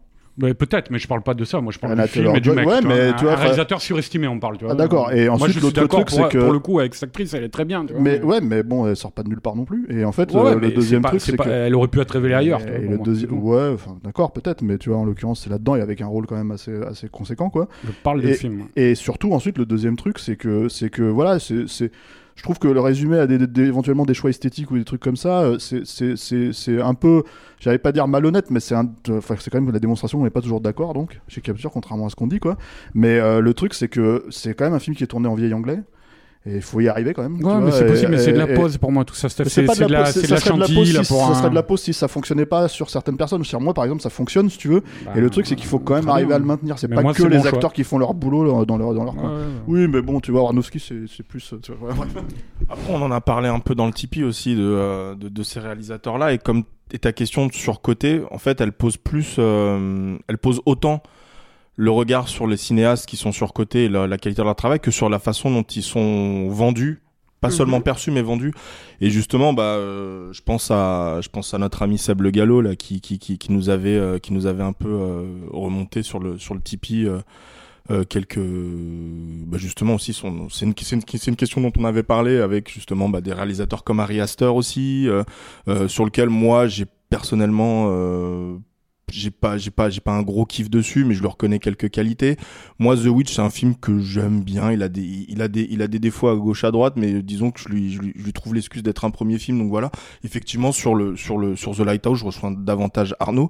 Mais là où je veux mettre l'accent en fait c'est sur le fait qu'on appelle ça de l'elevated horror moi j'ai découvert Ouais, ça sur le Tipeee en discutant avec les mecs.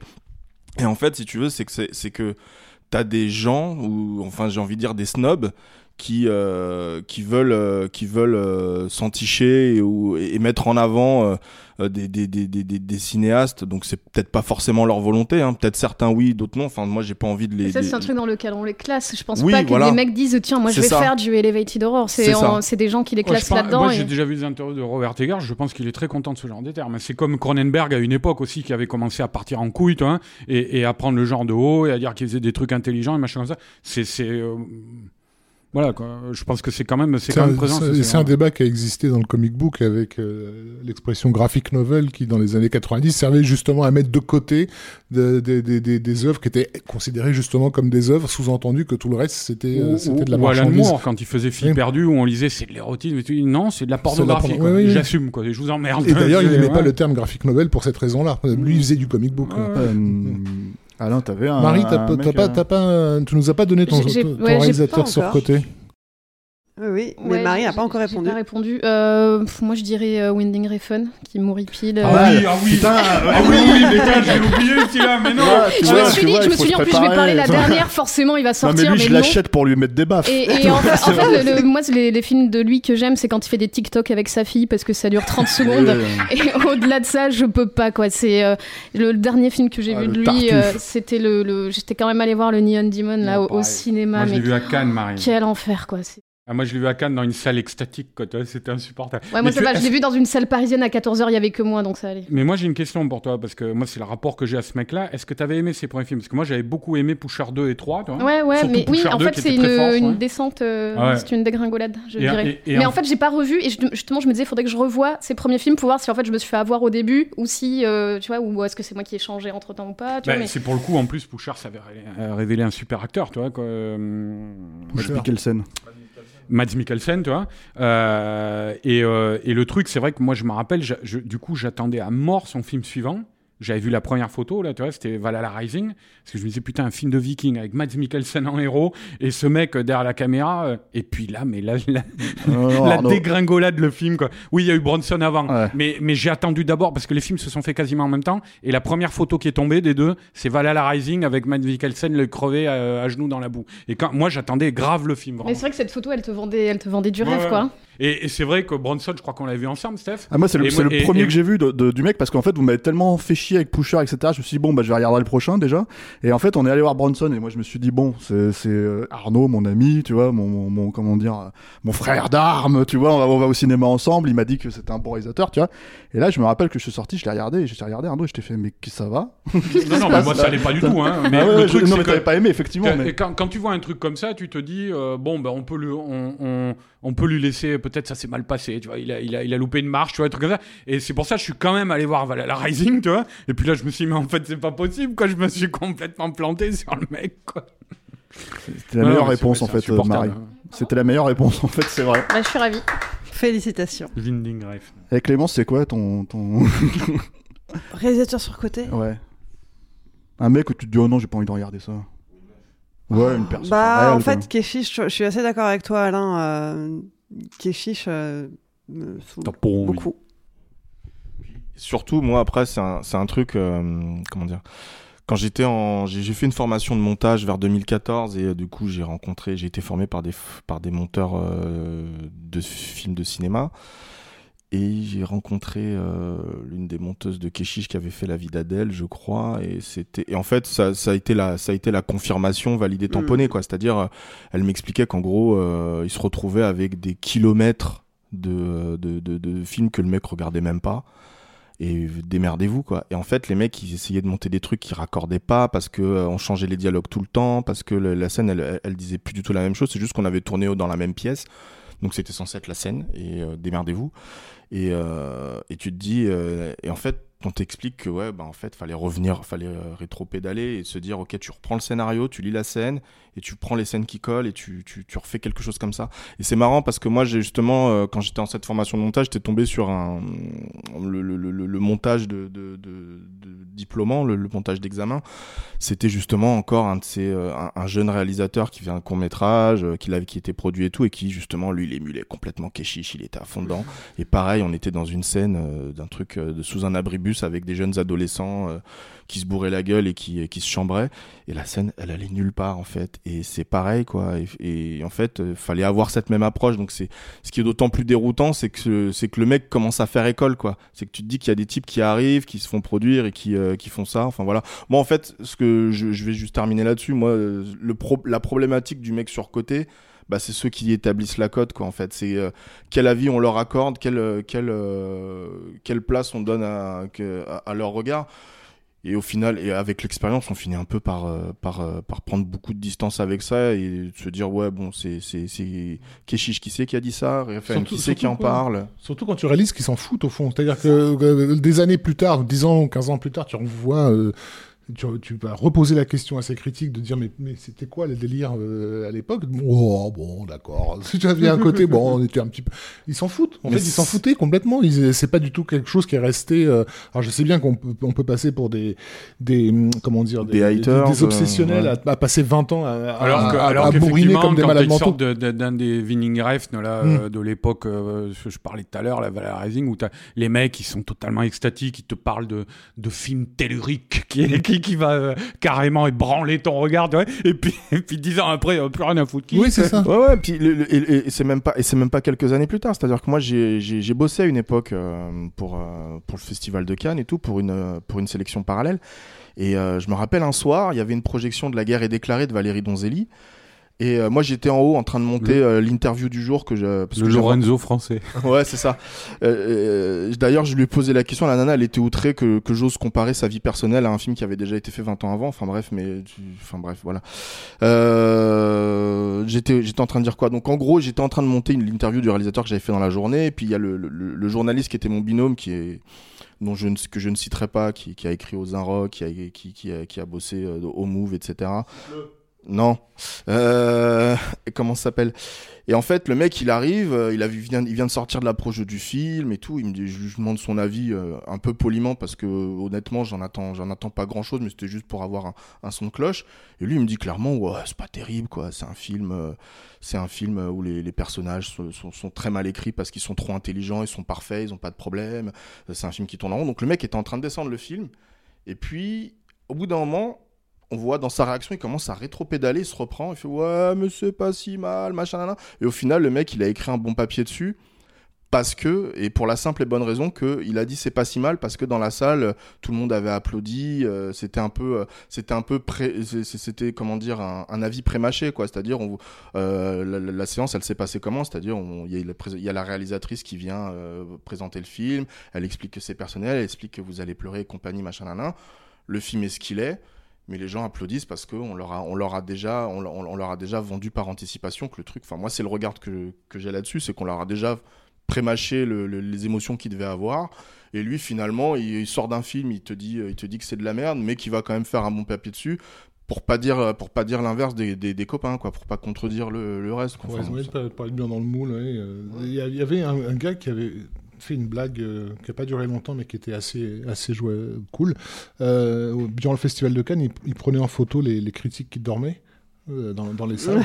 Et publier la photo à côté de leur critique du film en fait.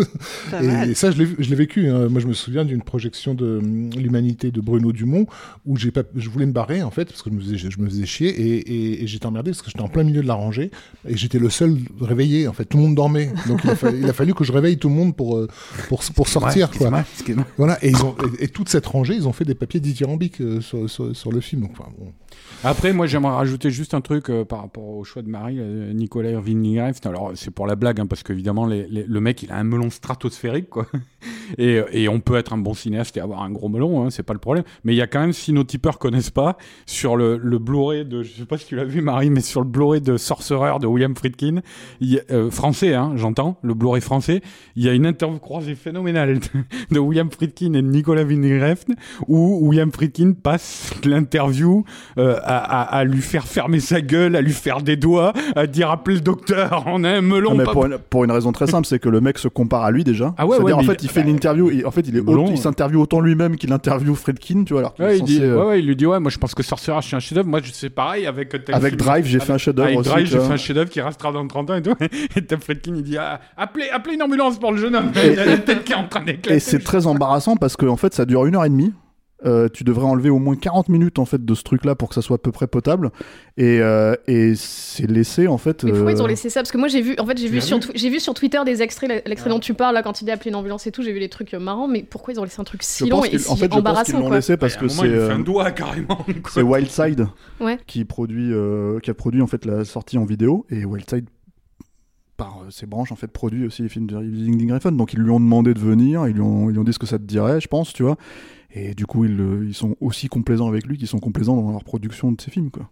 Je pense que c'est enfin moi c'est ma théorie là-dessus quoi. Ah voilà. mais c'est génial c'est interview si vous pouvez le voir voyez-le. Très bien. Question suivante Est-ce que ça vous est arrivé, est-ce que ça, vous est déjà arrivé de changer d'avis, de détester un film à la sortie, de l'épingler dans un article, Ouais, et puis des années après de le voir et de vous dire Coming out. ah, j'ai peut-être été un peu dur quand même, ou au contraire euh, de l'adorer au moment où vous l'avez vu la première fois et en le revoyant des années après vous dire mais qu'est-ce que c'est que cette merde en fait euh, Coming out. Coming out quoi? Euh, oui, alors. On, te- un- on te regarde et on te dit vas-y Rafik. ah oui, coming out. J'avais lu une critique absolument dithyrambique sur ce film dans un magazine qui s'appelait Starfix, au- auquel je, je donnais toute ma confiance quand, quand j'étais non mais là adolescent. on te parle de toi. Est-ce que toi t'as fait ça? Oui, mais Ah, justement. et donc je me suis précipité. Enfin, je me suis précipité. J'ai été embarrassé parce que j'étais dans, dans une période euh, intello, je veux dire, et c'était un film avec euh, un monsieur gros muscle, avec euh, Arnold Schwarzenegger. Donc je suis quand même allé voir le film. Et, et pendant tout le film, je me suis effectivement dit, mon Dieu, quel, quel caca. Euh, euh, euh, je crois que Commando. T'es sûr que tu vas aller jusqu'au bout, la Raf Ouais, ouais. c'est ça. Tu sais Rafik. Ça y est, sort faut- du placard, la Rafik, vas-y, vas-y. Ouais, faut faut Donc, faut, faut rester effectivement, de- je suis sorti de Predator convaincu que je, que je venais de, me- de mater Commando numéro 2, quoi, euh, si tu veux. Et c'est, je crois, dans mon souvenir, un an plus tard, que je l'ai revu en, en vidéo. Et je me, je me suis mis des claques dans la gueule parce que je me suis dit, mais comment j'ai pu passer à côté de ce truc, quoi. Messieurs Euh, dames c'est- les tipeurs, c'est lui que vous payez. Voilà, exactement.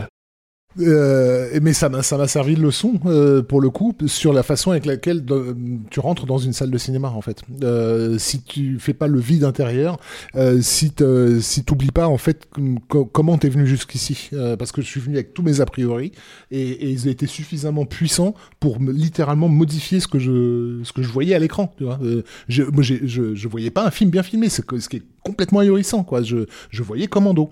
Et, euh, et, et je dois avouer que par- ça m'a vraiment servi parce que par la suite, euh, je, me, je me suis suffisamment perdu en rentrant dans une salle de cinéma. Donc, comme, Predator étant un film de John McTiernan, je me souviens qu'à la projection de presse de euh, Basique, euh, j'étais bah, j'étais passé de complètement basculé de l'autre de, de, de l'autre- de l'autre côté, c'est-à-dire que je ne savais plus ce que je venais voir et pourquoi je venais en fait. C'est-à-dire que le film a commencé et au bout de, de 20 secondes de, de- de générique, je me suis fait la réflexion, je me suis dit, putain, c'est super bien réalisé ce truc. Et là, tout d'un coup, de me dire, ah bah oui, c'est vrai, je, je suis en train de mater un film de McTiernan. Mais, mais donc, je suis passé de l'époque de j'arrive avec tous mes a priori, je veux pas voir comment, voilà, euh, et je, me fais mon propre film pendant, pendant, En pendant la séance. entre temps, il a sorti 10 films. hein. Oui, mais à, à, à une période où, où, euh, où j'arrive complètement sur un terrain vierge. Donc voilà, d'une certaine façon, c'était nécessaire de passer par là. Mais effectivement, Predator, ça a été euh, d'un extrême à l'autre euh, en, en l'espace d'un an. Je suis passé d'une grosse bouse infâme à qu'est-ce que c'est que ce, ce chef-d'œuvre et surtout co- combien de tonnes de caca j'avais dans les yeux le, le jour où je l'ai découvert. quoi. on change tous Voilà. on grandit on Oui. évolue Marie? Euh, alors vous allez hurler, mais euh, moi quand j'étais jeune, j'aimais bien les films de Snyder, tu vois. J'avais 18-20 ans et je trouvais ça cool. Et t'as vu maintenant, je peux- 300 Ouais, et je peux plus les voir quoi. Ça, tu mais, l'as euh, pas dit hein, pendant le, le- Ah bah je me suis bien gardé de le Ah, dire, mais hein. en fait j'aurais pu le dire si Coming Yannick out. me coupait pas la, me coupait pas la parole tout le temps, tu vois. Ah, C'est bon. pour ça. Sinon, j'aurais- fait mon, mon coming out moi aussi, tu vois. Mais euh, ouais, non, ça, ça et les films de Rodriguez, euh, voilà, c'est des trucs que j'aimais beaucoup quand j'étais jeune et quand je les revois maintenant, c'est un peu plus compliqué, même s'il y en a encore un ou deux que je peux re- regarder euh, encore aujourd'hui. En plaisir Shark, coupable. Shark Boy et Lava Girl, celui-là, tu, le- tu le gardes de côté. Non, mais euh, j'ai toujours un, un petit truc pour, euh, pour certains, euh, certains Rodriguez. J'en suis pas fière, mais voilà, ça m'arrive. Lesquels tu peux les mettre dans les plaisirs coupables Non, mais une nuit en- j'aime bien une nuit en enfer, tu vois. C'est c'est- voilà. Bah Là, au moins, il y a un scénar. Ouais, non, mais voilà. non, parce qu'on l'a, on l'a projeté. euh, je fais des séances avec euh, Panic Cinéma. Enfin, on faisait ça quand les cinémas étaient ouverts. Mais, euh, mais voilà, il y a deux ans, euh, on faisait des séances à Paris au point éphémère sur le, sur le toit du truc en plein air. Et voilà, on a fait un petit, une petite nuit en enfer. euh, ça passe, quoi. Arnaud? Je sais pas du tout. Je, je, je sais pas là, j'ai pas d'idée. euh, Tu veux que je, tu veux que je me lance et puis en fait tu te cherches pendant ce temps-là? Ouais, vas-y. Le justicier braque les dealers. vois, Je considérais que c'était un Ouais. chef-d'œuvre quand tu l'as découvert. Moi, je suis jamais passé de, de tout à rien, quoi. En fait, sur un truc comme ça. euh, Par exemple, en fait, euh, je me rappelle que j'attendais énormément Mission Impossible 2 et que j'avais vraiment pas aimé en sortant du film. Et en fait, en le, euh, en le revoyant, je me suis dit, ah, c'est pas mal quand même. Après, il y a- c'est un film qui a des problèmes, quoi. Euh, quand j'étais gamin, j'adorais euh, Highlander. C'est un film que j'ai vu je sais pas combien de fois et en fait aujourd'hui je peux pas le revoir. Mais je dirais pas que c'est une merde en fait. Euh, C'est-à-dire euh, juste un film qui a vieilli quoi, vraiment. Il a tous les stigmates de son époque. ouais, Oui voilà, mais mais après c'était un film qui se voulait quand même, euh, enfin en tout cas dans, mon esprit, mais je l'ai pas revu depuis très longtemps, inventif quoi. Euh, donc euh, et puis mine de rien, Highlander euh, par exemple c'est euh, c'est une super c'est une belle histoire. C'est-à-dire que je pense que alors euh, ça fait un moment qu'ils parlent d'un remake hein, euh, avec Ryan Reynolds, euh, donc ce qui est déjà une mauvaise idée. Même si bon, enfin en fait, en fait Ryan Reynolds par rapport à Christophe Lambert, je sais pas si c'est si, euh, si, si, si différent que ça, si tu veux quoi. Euh, il te parle de Brett Ratner à la Real ou je sais plus qui. Non, il y avait un, un des mecs de un, un Real espagnol, je crois, qui était dessus. Enfin, je sais plus. Et tu te dis ouais, d'accord. Enfin, pourquoi pas. Mais je pense que t'as vraiment, euh, je pense que c'est une belle histoire que tu peux vraiment raconter et faire un vrai bon remake avec avec ce film-là, quoi. Euh, donc voilà. Je sais que. Euh, Mais ce qui, pêche avec Highlander, en fait, c'est- que vraiment, euh, je pense que c'est un film que tu. Je pense que tu, tu peux pas comprendre Highlander si t'es pas à la- le jour de la sortie, en fait. C'est-à-dire que si t'es pas à l'époque où ça sort. Euh, parce que c'était une anomalie complète euh, lorsque le film est arrivé. Je rappelle que c'est sorti en même temps que Out of Africa. Donc, euh, euh, et souvent, je dis aux gens, regardez les deux films. Euh, regardez Out of Africa et enchaînez avec Highlander. Dites-vous, c'est la même semaine. Et que Out of Africa, c'est la norme euh, à, à cette époque-là. Et arrive ce truc complètement largué, bourré d'effets dans tous les coins, euh, surstimulant, euh, qui annonce Michael Bay avec euh, 10 ouais, ans, etc. Non, justement, mais dans le côté exagéré, dans le côté too much, dans le côté imagerie, il on annonce s'en les clips de Jeanne. Masse surtout en fait c'est surtout ça le truc euh, le- Et, et du coup, il y a un côté euh, pour ceux qui le découvrent à cette époque-là, du genre waouh, tu vois. Enfin, euh, mais il y a que il y a que cette année-là où ça peut faire un waouh, parce qu'effectivement trois ans après, c'est juste.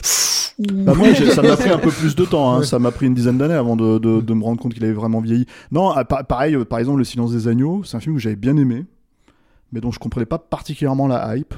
Et en fait, euh, ça m'a toujours un petit peu collé jusqu'à ce que Rafik me prenne la tête un jour en fait dessus, quoi. Et euh, il me dit non, tu devrais le revoir. Il y avait une édition spéciale qui sortait à ce moment-là et tout. Je me suis dit bon, je vais le revoir et tout. Et effectivement, je me suis dit ouais, non, t'étais passé à côté, quoi. Euh, Il y a, voilà, mais c'est jamais en fait. Je je me disais pas c'est une merde le Silence des et puis d'un seul coup c'est un grand film, quoi. C'est je me disais ouais, effectivement, je comprends maintenant beaucoup plus le truc.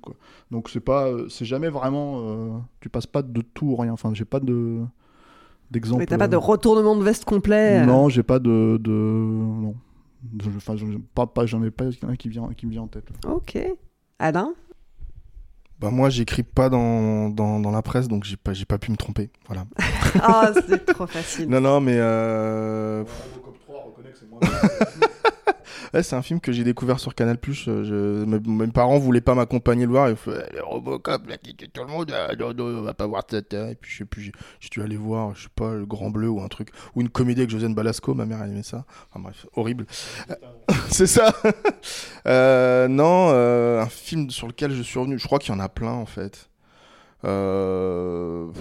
Matrix Reloaded, j'étais, pas déçu, mais j'étais perdu. Euh, Bad Boys 2, tiens, par exemple. C'est un film que j'avais, euh, qui m'avait fait chialer parce que euh, quand j'étais sorti de la salle, parce que je me dis, mais euh, deux heures et demie avec des, des... où j'avais l'impression d'être dans un, comment dire, sur un. Pff, Non, c'est, c'est pas, il y a pas de comparaison.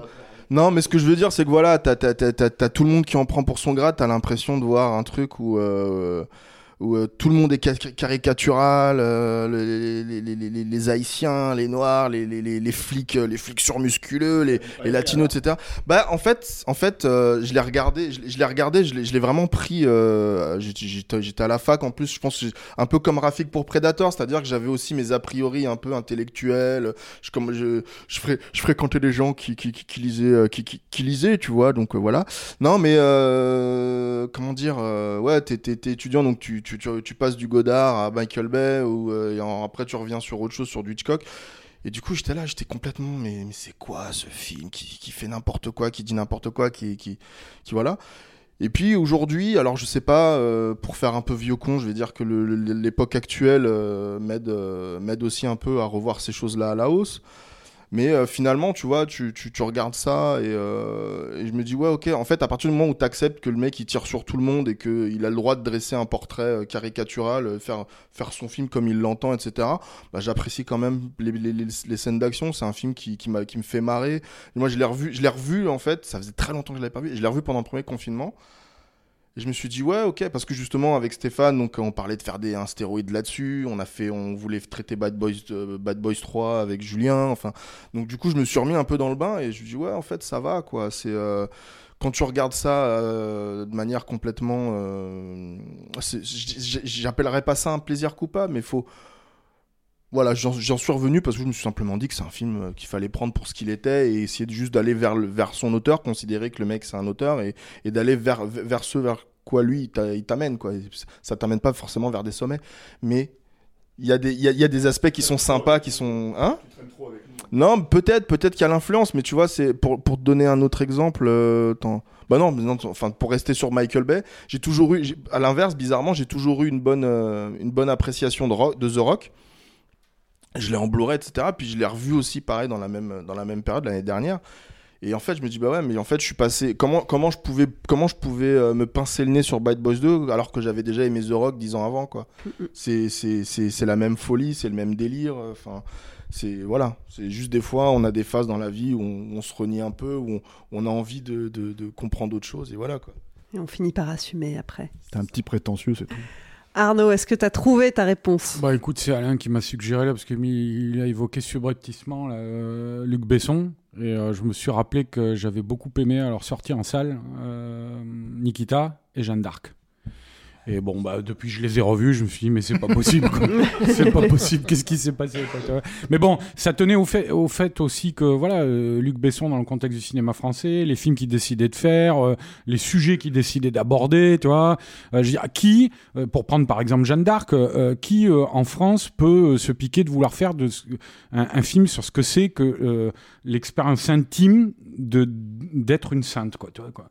Euh, Qu'est-ce que, que- et, et alors bon bah le film c'est vrai que quand, quand je l'ai revu euh, assez récemment en plus enfin il y a, y a 3-4 ans j'ai halluciné quoi mais, mais à l'époque ça avait fonctionné quand je l'avais vu je m'ai- je j'étais dedans quoi, tu vois, quoi. malgré Mia Jovovich malgré euh, euh, toutes les, les, les, les scènes hallucinantes qu'il y a dans le film malgré Dustin Hoffman tu vois, tout ça ça, ça avait fonctionné C'est toujours à remettre dans le contexte, effectivement, où le, de- dans lequel les films sortent. Effectivement, Nikita, c'était clairement euh, un film français en cinéma, où, tu as des scènes en, en cinémascope euh, euh, courte focale avec une photo plutôt, plutôt réussie, euh, et, et une nana en tailleur, en tailleur Chanel avec un gun énorme dans la main. Enfin, t'es là, tu fais, mais ça existe pas, ça. C'est, je me tout rappelle qu'il y a eu un Après, moment c'est tout pourri, c'est, c'est joué avec les pieds. mais moi je l'ai vu deux fois tout en le monde salle est hystérique, mais il y a quand même à la base un. Moi, je l'ai vu deux fois en salle et je me rappelle qu'une une fois où je l'ai revu par la suite, hein, où je me suis mis devant et j'ai tenu littéralement un quart d'heure. Mmh. Non, non, c'est insupportable. C'est-à-dire, Je- c'est-à-dire, je me dis, oh là là, mais qu'est-ce qui se passe? Qu'est-ce que c'est Des raviolis moi j'étais moi à cette époque-là j'étais entre les deux c'est-à-dire je- je- j'allais encore voir les films de Besson en salle justement parce qu'il y avait toujours cette promesse et je voyais le film et je disais putain il y a tout ce que je devrais aimer dans dans un cinéma français de genre flingué au, moment même où ça naît c'est le mec est en train de le tuer quoi c'est- c'est- Alors c'est- que Lucie, alors que ça- Lucie parfait ça bouge pas. Depuis 2014, ça n'a pas bougé. non non Angela je pense que ça il fera jamais mieux Lucie. Merci pour vos réponses. Alors, vous, les garçons, vous allez avoir un petit break. Et je vais me tourner vers Marie. Qu'est-ce que j'ai fait? Non, non, tu n'as, tu n'as rien fait. Si tu as fait quelque chose, tu as rejoint l'équipe de Capture Mag. Euh, depuis cet hiver, tu viens régulièrement euh, chroniquer les sorties, les dernières sorties dans Sale Temps pour un film. On en est ravis. Mais finalement, je crois que les auditeurs euh, savent pas vraiment qui tu es. Euh, en tout cas, euh, pas autant que, euh, que les garçons qui suivent depuis quand même un paquet d'années. Euh, et donc, bah, je, voulais, euh, je voulais que tu nous en dises un petit peu plus sur ton parcours dans l'univers du cinéma. Tu es notamment la présidente de Panic Cinéma depuis bientôt 5 ans. C'est ça. C'est toujours le Euh, cas. en fait, Panic Cinéma, c'est une asso qui existe depuis euh, 11 ans maintenant, je crois. Euh, moi, j'ai commencé à aller. À l'époque, c'était au Nouveau Latina, pour ceux qui connaissent, un cinéma qui était près d'Hôtel de Ville à l'époque. Et euh, tiens, je fais comme Rafik, je m'aidais à l'époque maintenant. et euh, et j'allais, euh, moi, à la base, en tant que public, j'écrivais pour, pour des blogs et des petits trucs quand j'étais un peu plus jeune. Et, et donc, c'est comme ça que j'ai rencontré l'équipe. À l'époque, ils faisaient souvent venir des réalisateurs et des acteurs, des équipes de films et tout. Donc, je faisais des petites interviews où on faisait des petits reportages et des trucs. voilà, c'était rigolo. On allait boire des coups après. Et on est devenus potes avec Yann qui a créé Panic Cinéma et qui m'a proposé de les rejoindre. Donc, ça, ça devait être peut-être il y a 7 ans, quelque chose comme ça.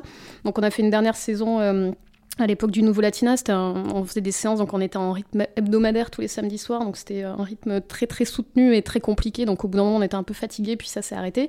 On a fait des, euh, des, séances dans des festivals de musique, on a fait des euh, trucs au Grand Rex, on avait fait les 40 ans de massacre à la tronçonneuse avec Toby Hooper, on avait fait pas mal de, de choses comme ça, et donc il y a 5 ans on est revenu en séance mensuelle au Forum des Images avec l'équipe de Chroma, donc on a fait trois saisons de séances qui s'appelaient Panic Cross Chroma, donc avec Karim Debache, euh, Gilles Stella et Jérémy Morvan.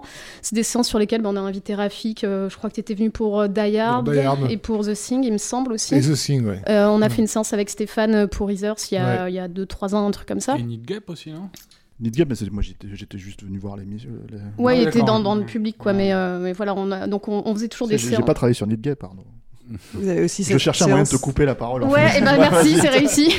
cette séance avec Tommy Wiseau. Euh, ouais, on a fait aussi euh, des séances au Grand Rex euh, avec Tommy Wiseau. Donc à l'époque, encore avant ça, c'était en, je crois, 2013. Moi à l'époque, je faisais pas partie de Panic, mais j'étais dans le public. Panic avait fait venir Tommy Wiseau et Greg Sestero pour The Room à l'époque du Nouveau Latina dans la petite salle. Donc je crois qu'il avait fallu faire trois séances dans la journée tellement il y avait de monde. Il y avait des gens qui venaient de Londres et tout. C'était assez fou. Et, et donc il y a trois ans, euh, en fait, j'ai traduit euh, le Disaster Artist, le roman de Greg Sestero qui raconte comment euh, The Room a été fait et sa relation avec, avec Tommy Wiseau.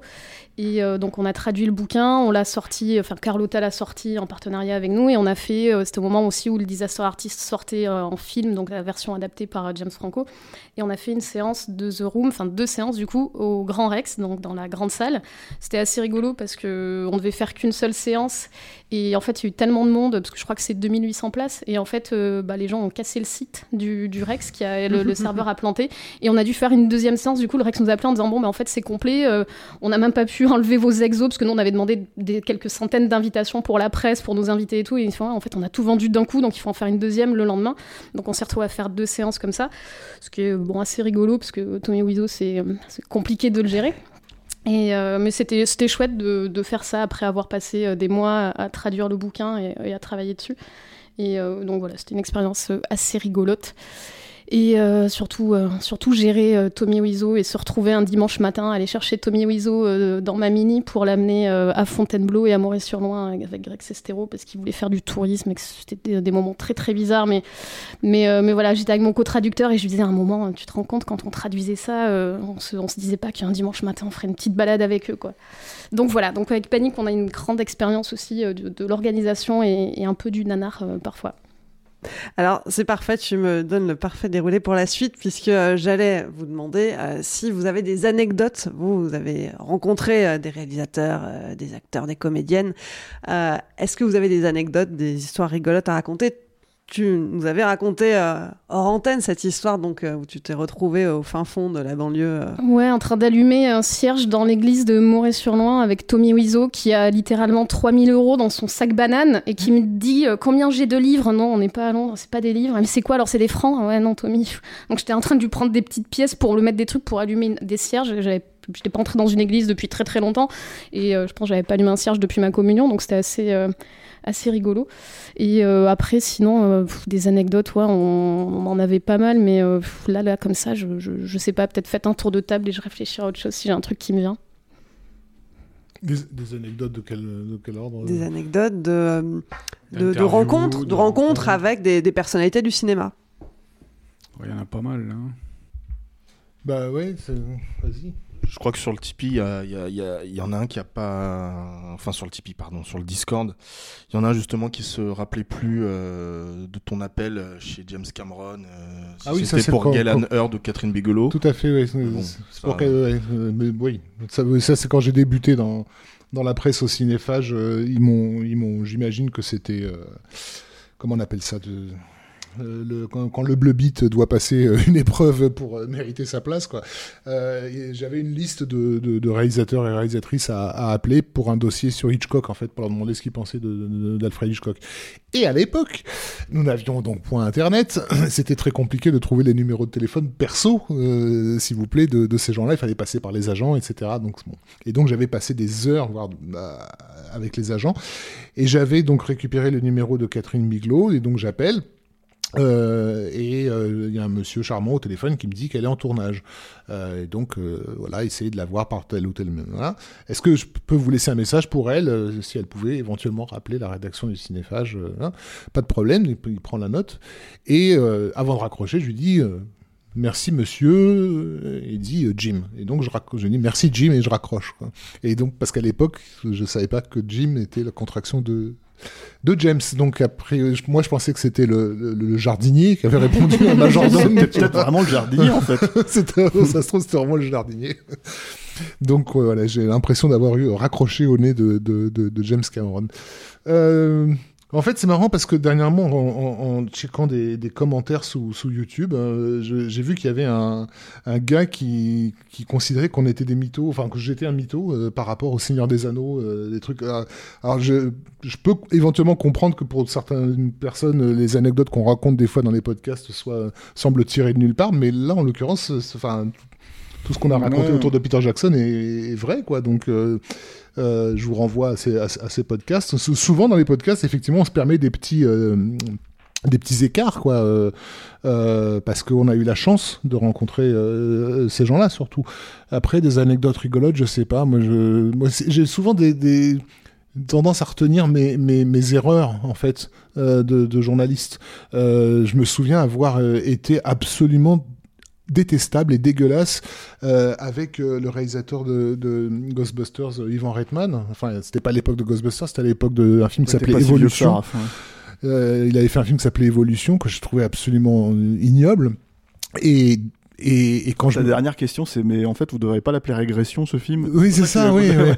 et je l'ai mais défoncé et ça me ressemblait pas du tout. C'est-à-dire qu'en traduisant l'interview, je me disais mais c'est qui ce connard qui, vient de... qui est en train d'interviewer Ivan Reitman quoi? J'étais ignoble avec lui. Euh, je, je, crois qu'il à la fin de son film, euh, il, il, rentre dans, dans par l'anus d'un alien géant et donc dans une dans une référence visuelle à, à Independence Day quand l'avion remonte dans le dans le, le grand vaisseau mère l'avion de Randy, de Randy Quaid. Et, euh, et donc, je lui fais la rendre la remarque. Je lui dis, euh, ça, c'est une image que vous avez appris dans Independence Day, le coup de, de l'avion qui rentre dans l'anus de, de, il me fait oui, bien sûr, on, on, a voulu en faire euh, une version humoristique, etc. Mais c'était plus drôle dans Independence Day, en fait. Hein, je, je dis. Et, et, je me souviens lui avoir dit ça, mais vraiment d'une façon dure, avec un sale regard, et le pauvre gars presque de se justifier euh, en mode, vous savez, on fait ce qu'on peut. Enfin, bon, j'étais mais ignoble. Quoi. En même temps, le film est resté, quoi. Comment En même temps, le film est resté. Enfin, en même temps, aujourd'hui, c'est un classique, quoi. Voilà. Ouais. Euh, voilà, de, ou alors des, des fois où je, où je, suis complètement sorti de mon rôle. Je me souviens une fois de comment elle s'appelle cette actrice? Elle jouait dans euh, comment ça s'appelle, Scary Movie. Euh, Shannon, Shannon quelque chose, non? Elisabeth. Elisabeth, ouais, c'est ça, voilà. Euh, donc espèce de, de grande perche euh, type top modèle, quoi.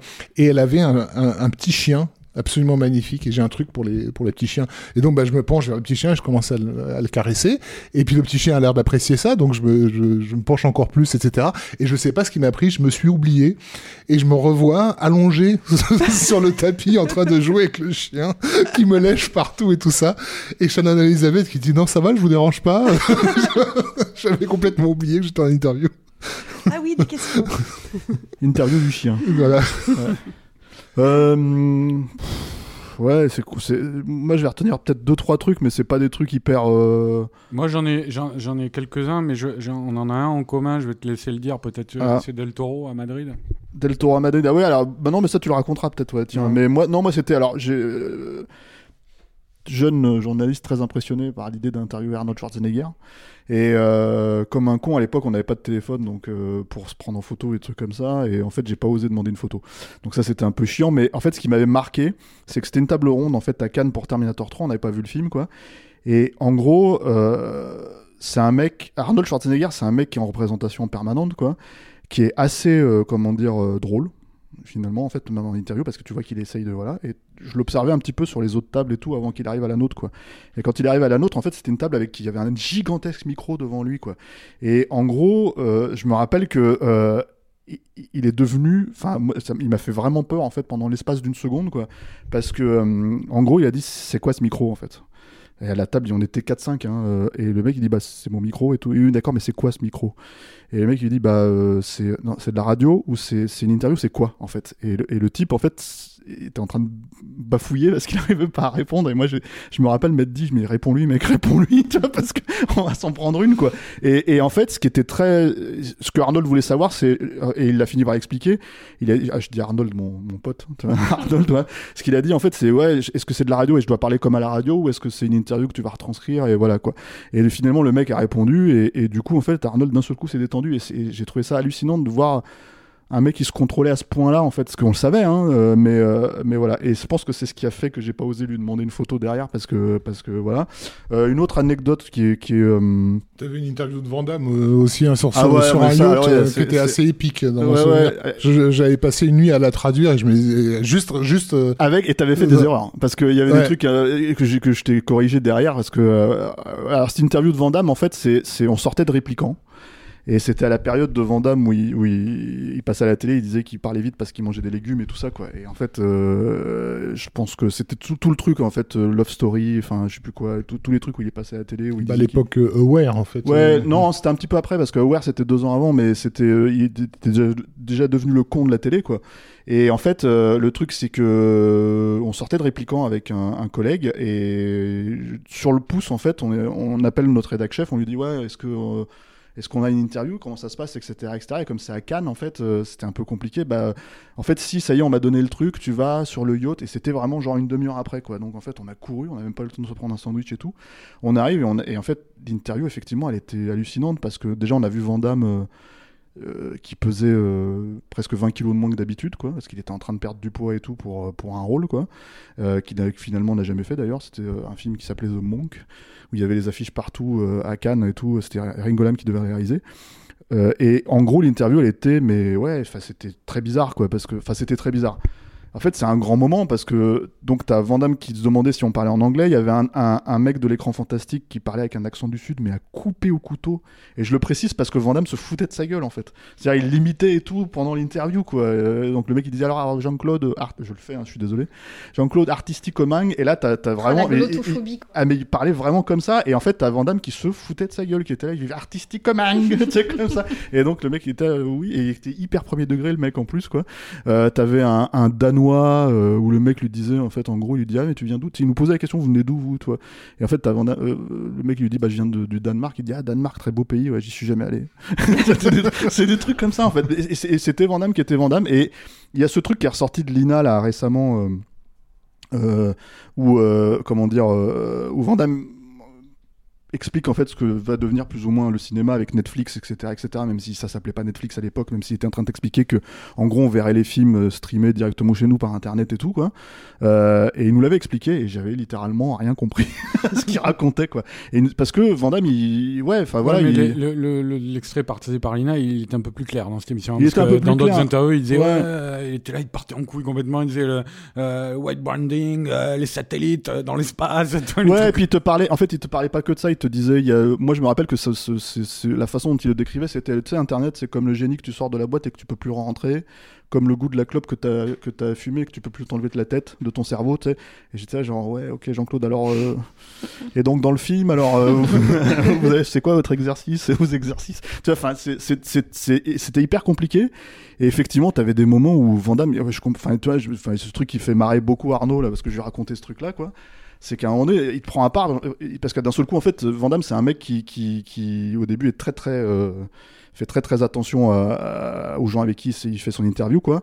Et en fait, au bout d'un moment, il se lâche. Et à un moment donné, il nous dit Vous voulez que je vous montre les extraits de mon prochain film? Alors, il fait bah, Bien sûr, et tout. donc, on rentre. Et puis là, en fait, il commence à m'attraper. Il me dit Tu sais, euh, comme toi, je suis allé à Los Angeles comme toi. Je suis. Euh, et je me dis Mais de quoi Je vais regarder, je suis Jean-Claude, je suis jamais allé à Los Angeles, en fait, à l'époque et tout, quoi. Il me dit Non, mais comme toi, comme toi. Et en fait, j'ai compris qu'il parlait quand j'avais ton âge, etc., euh, etc. Enfin, ce genre de truc, quoi. Donc, c'était vraiment un mec assez. voilà. Je, je, je, sais que ce podcast ne va pas sortir. Hein, on est entre jeunes bonne compagnie. Il sentait pas très bon de la bouche, par contre. Donc je m'arrête là parce que j'ai l'impression que. Peut-être la drogue. ouais, ouais, bah là je crois qu'il était censé avoir arrêté. Hein. Well. J'avais d'autres anecdotes, mais ça sera pour le prochain podcast. Ouais, bon, On va se garder sous le plein, hein, coude. des anecdotes comme ça. hein. Moi, je, je sais pas. Ouais, puis ce qui est intéressant, là, c'est peut-être pas de raconter les mauvaises, mais les bonnes, quoi, tu vois, euh, les bons souvenirs. C'est vrai que, bah, je, je sais pas, Spielberg, Del Toro. euh, Non, moi, euh, peut-être je vais raconter. euh, Alors, c'était pas dans le cadre de mon métier, justement. Mais euh, c'est Clint Eastwood. Alors, il se trouve que euh, je, je, pige- pigeais au Figaro. Et euh, je savais que je n'interviewerais jamais Clint Eastwood pour le Figaro. Le Figaro m'a permis de rencontrer des gens comme Scorsese ou Spielberg, mais je savais que Clint Eastwood, ça serait impossible. Pourquoi? Parce qu'il y avait un correspondant aux États-Unis, euh, qui était un ancien gars de première, là, et euh, qui avait euh, plateau ouvert sur les tournages de Clint Eastwood, qui était pote avec lui, tout ça, et que systématiquement, à chaque fois qu'il y avait une interview de lui dans le Figaro, bah, c'était lui qui s'y cognait, et donc pour moi, c'était mort. Et puis un jour, j'ai l'occasion donc d'aller à une remise de médaille de la Légion d'honneur, je crois, c'était à Clint Eastwood. Et, et donc je me pointe. J'étais avec avec ma femme Chantal. Et euh, bon, alors de- de- je suis arrivé. D'abord, je lui ai serré la main. On a échangé deux trois mots. Je lui ai dit une belle petite phrase que j'avais soigneusement préparée. Voilà.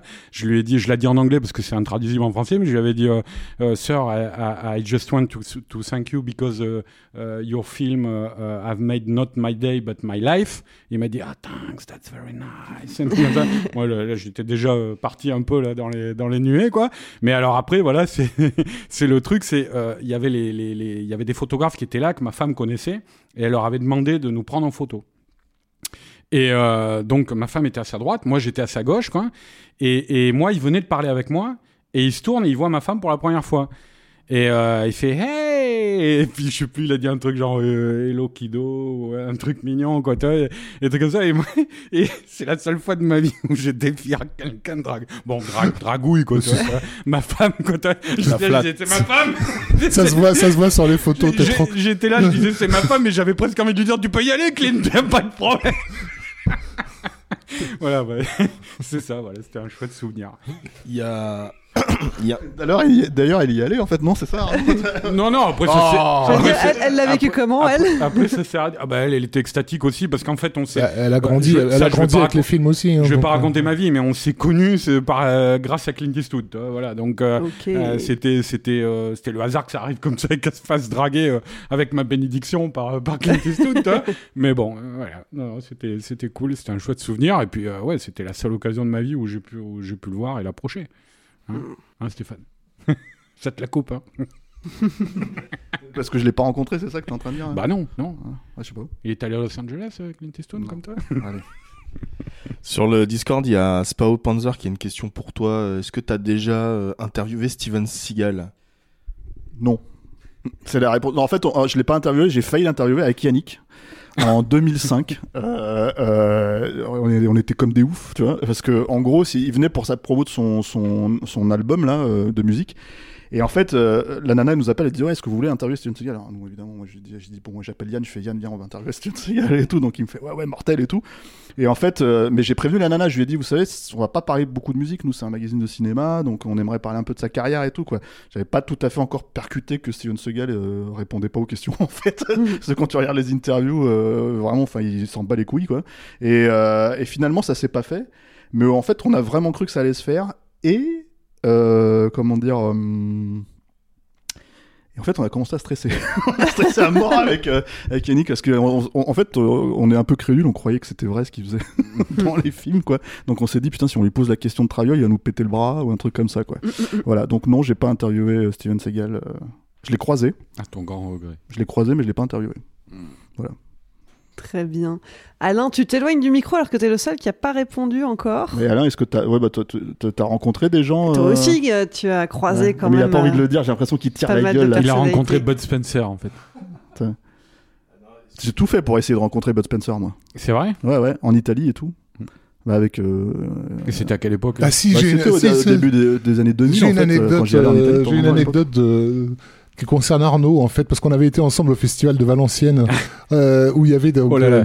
euh, euh, Épique cette. qui, est un- qui- qui était- un festival assez euh, Frenchy, touchy, euh, avec, euh, je sais pas moi, des invités genre Annie Girardot, euh, etc. Quoi. Et cette année-là, on sait pas pourquoi, il y a eu un, un, un bug. Euh, un des organisateurs avait a fait, fait venir des tas de réalisateurs italiens, mais de plutôt de bis, quoi. Euh, Donc, euh, genre, euh, Ouais, c'était beaucoup. Y des- c'est- En fait, c'était une rétro sur le western Voilà. spaghetti. donc Le c'était plus beaucoup- prestigieux, Ils c'était avaient tous voilà. fait des, des, des westerns avait, italiens. toi. Il y avait Castellari, Castellari, Val- Tonino Valeri, Tonino Valeri, Euh, euh, le, le maquilleur euh, spécial de Lucio Fulci, euh, Euh, Sergio Stivaletti, Stivaletti, euh, etc. Bref. Et, euh, et, et donc, je crois que c'est avec Sergio Stivaletti- Martino, le réalisateur Voilà. d'Atomic Cyborg, Stéphane. Voilà, exactement. Et, et, donc j'ai ce souvenir de Steve Aletti et Arnaud euh, dans, dans l'hôtel, je sais plus le, le nom, et, Arnaud parle parle pas l'italien et Steve Aletti parlait pas le français. Et, euh, et apparemment les deux étaient pas super euh, à l'aise euh, avec l'anglais. Et par contre vous aviez tous les deux remarqué que la coupole c'était celle de Suspiria Et je vous revois tous les deux en train de, en train de faire des grands gestes ah Suspiria Suspiria ah, ah, ah, Suspiria Suspiria Alors, je m'en souvenais pas de je croyais que t'allais parler de, de, de Catherine Jacob. ou de- Mais je me suis dit, c'est la seule fois de ma vie où je verrai un dialogue cinéphile où il y a un seul mot. tu vois. ah, ah, ah, Suspiria. Non, mais le cinéma est un langage universel.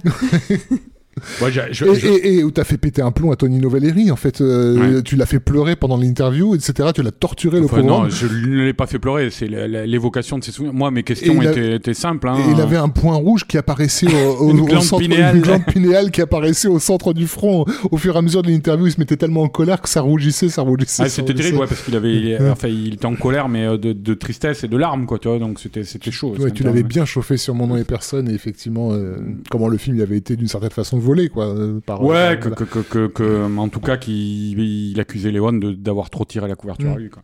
Mais euh, peut-être je vais raconter rapido parce que j'ai vu sur le, le Discord qui demandait l'anecdote sur Del Toro. Alors, Oui. C'était, c'était pour, euh, c'est, c'est, c'est assez touchant comme anecdote parce que ça montre à la fois la, la générosité, la candeur et la, et la simple humanité quoi, de, d'un mec comme Del Toro. Quoi. C'est-à-dire, on était allé deux jours, je crois, là-bas à Madrid, euh, où on était chez lui parce qu'à l'époque, il avait un appartement là-bas, un grand appartement avec sa famille. C'était à l'époque où il, il était en train de, de préparer euh, et écrire et préparer Le euh, labyrinthe de le Pan. labyrinthe de Pan en. Espagne. Donc. Voilà, et, euh, et donc il habitait là-bas, il était là-bas ins- installé avec sa famille, puis on avait passé une bonne journée avec lui, hein, je crois.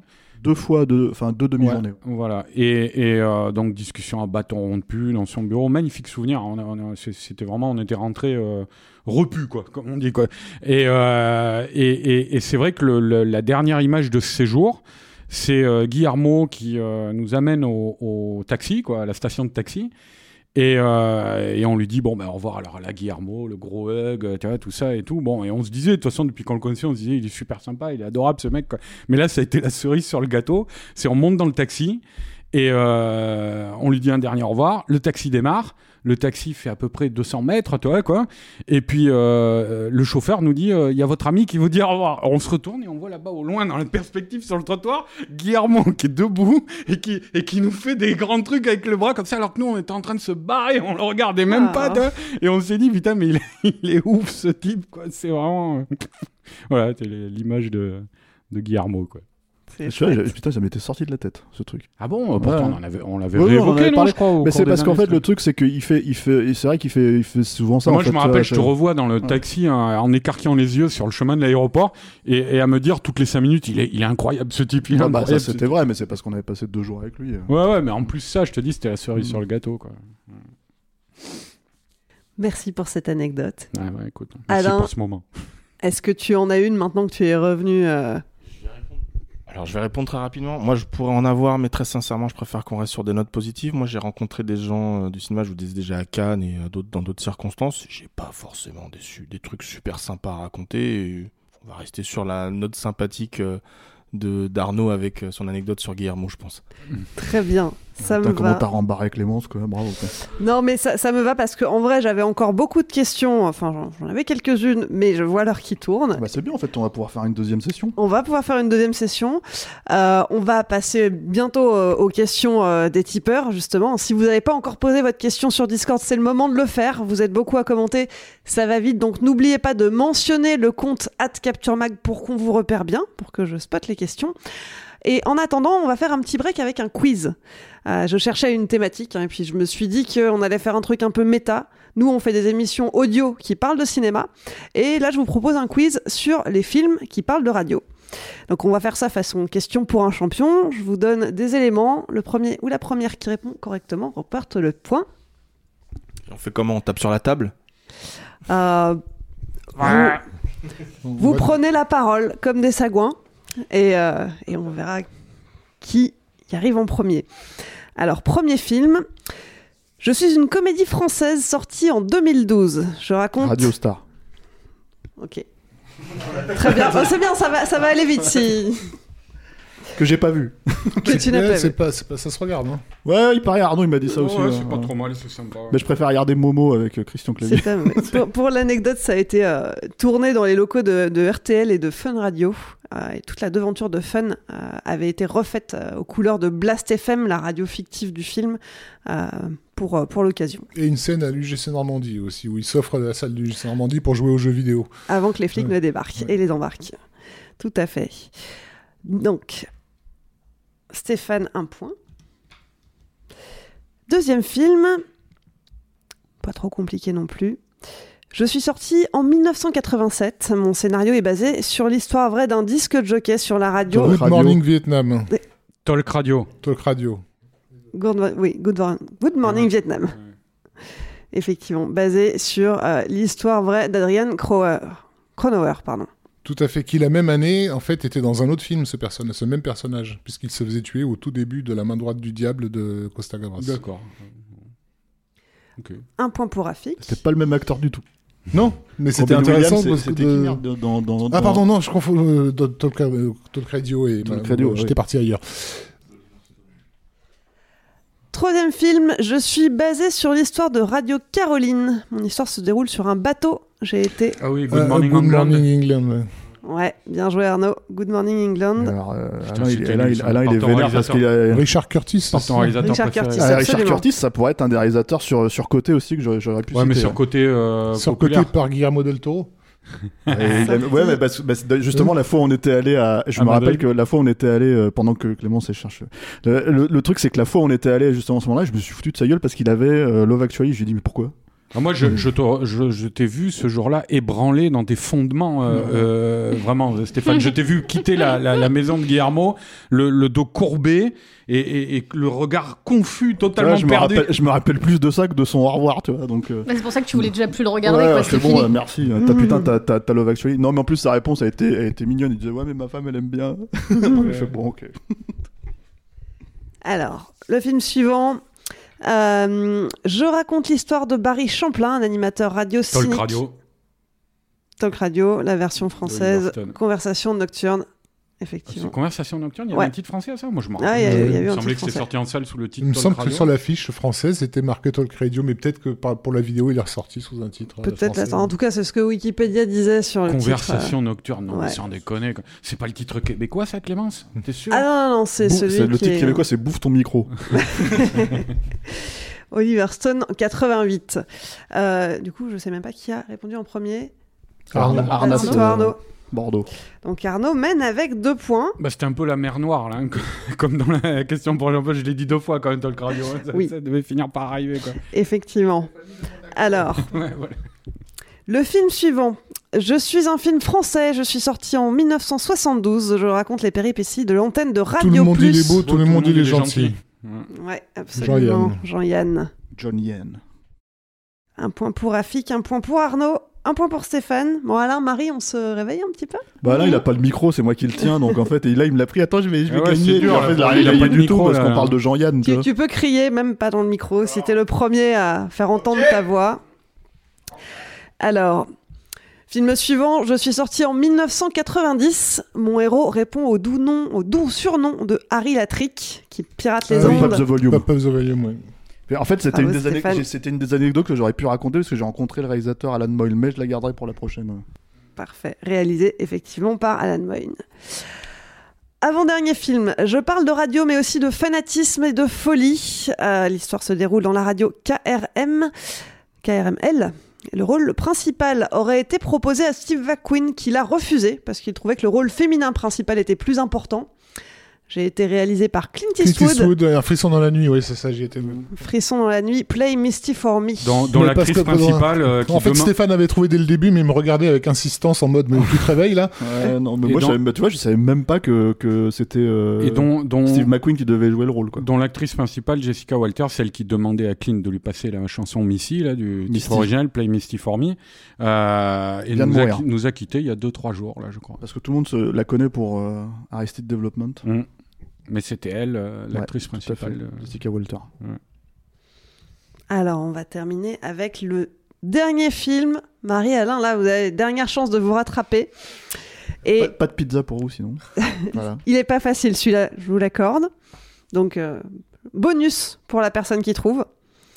Je suis un film qui part de radio, mais aussi de Zombie, un film canadien qui raconte euh, l'histoire d'une Pontypool petite Bravo Pontypool. bravo. Bravo Pontypool. Marie.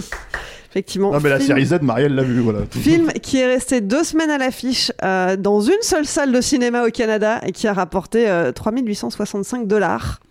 Donc Pontypool, réalisé par Bruce McDonald, et est sorti le- en le jeu est 2008. fini, là. et donc le jeu est fini. Et, et- et tu, tu fais un questionnaire comme ça, et même pas tu mets Tandem, le chef-d'œuvre de Patrice Lecomte, un des plus grands films français qui a jamais été fait. Quoi. Attends, attends, parce Ah, qu'il y a un thriller, fait ce là, soir, hein. euh, un, thriller français, là, genre euh, Allo Macha, euh, avec une nana Ah, est, machin qui est- oui, qui, re- qui reprenait Qui le, reprend. concept Ah oui, euh, Macha. de Elisabeth Rapneau et Catherine Deneuve, là. Avec Fréquence Catherine Deneuve, meurtre. fréquence FM, meurtre. fréquence C'est meurtre. ça, fréquence meurtre. pourri. Non, moi je Ouais, parle mais de moi, Tandem, chef-d'œuvre, quoi, j'espérais qu'on allait nous sortir Oui, des trucs comme ça. quoi. J'en avais d'autres, mais euh, Au lieu de Good Morning England, là, je sais pas. Fréquence franchement. meurtre. Toi, t'es habillé pour l'hiver là. Heureusement, on est Tandem, point. oui, bah la prochaine fois c'est vous qui ferez les quiz. Hein Clémence, je t'en voudrais par toute ta vie. bon, en tout cas, euh, hein. qui a gagné, qui a gagné euh, ce quiz? Bah, C'est Rafik avec 3 points. Bravo Rafik. Comment t'as fait. Arnaud James Horner, tu nous as fait Et Stéphane sur la deuxième marche du podium avec deux points. Marie en troisième et Alain. Euh, pas de pizza. T'es nul. T'es nul. J'ai pas le micro pour te le Tu te rattraperas sur le quiz la prochaine fois.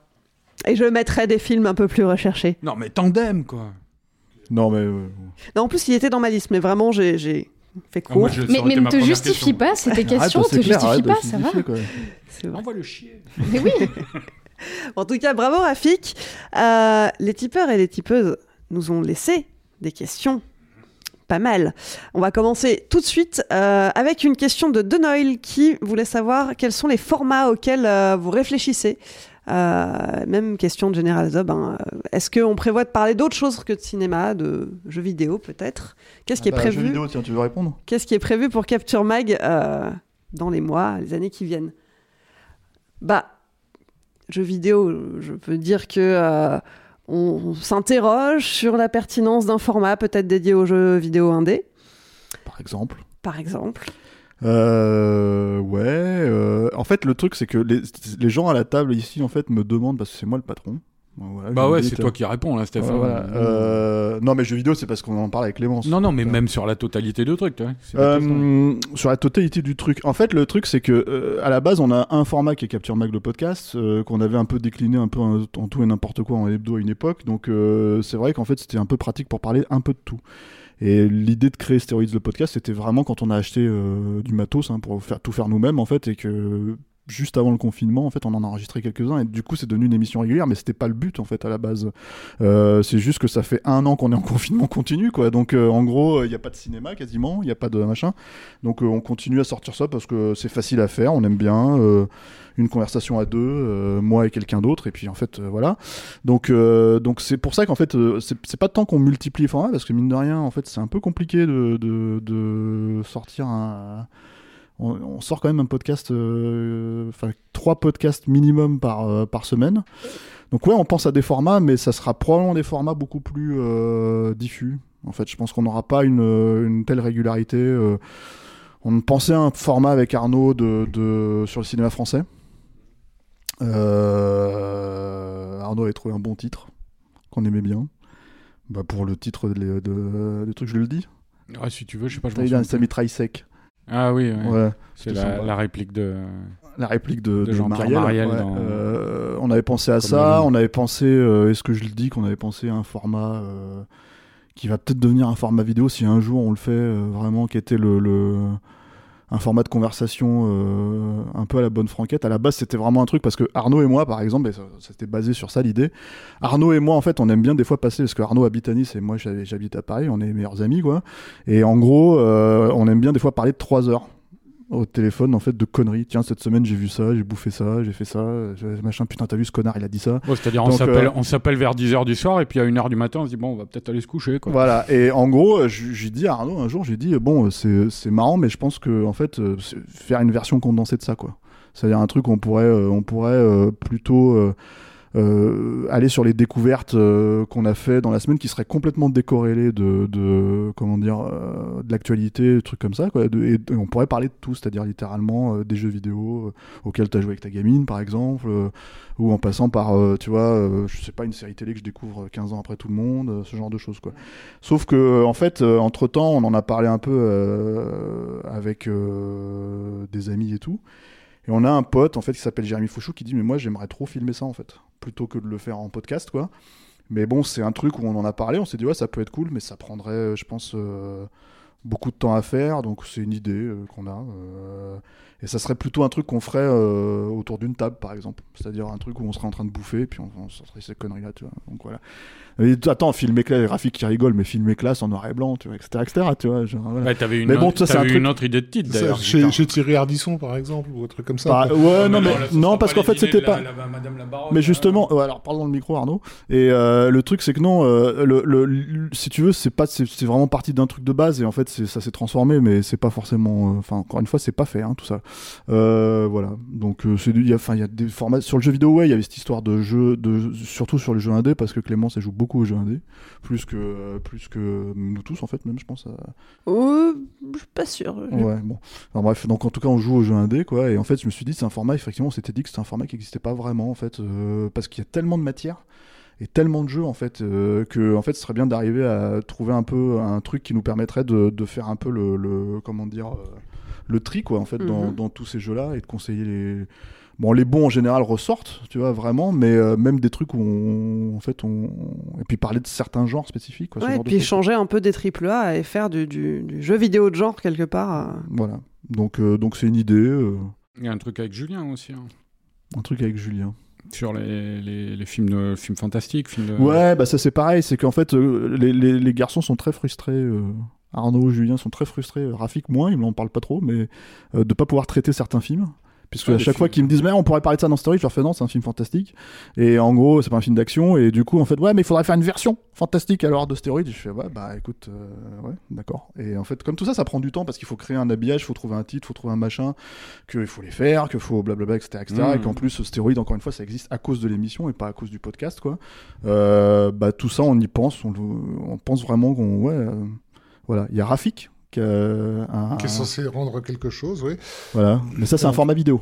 Là, ça serait pour un format vidéo et euh, simple, pas, pas quelque chose d'aussi euh, développé que les, que, que, les stéroïdes, qui sont des trucs énormément montés. Là, ça sera plus du, du fast cam. Je dis ce que c'est ou ouais qui, serait en fait une petite série sur les figures euh, du cinéma, euh, les tropes visuelles, en fait, les trucs qu'on est habitué à voir dans les films euh, et qui reviennent d'un film à l'autre, mmh. la figure du duel, etc. Et de voir comment, comment le truc s'est répercuté d'une époque à l'autre. Parce que moi, pour le coup, ma frustration que je n'expose pas effectivement à, Stéphane, c'est de pas pouvoir parler de films anciens. parce que c'est vrai que les...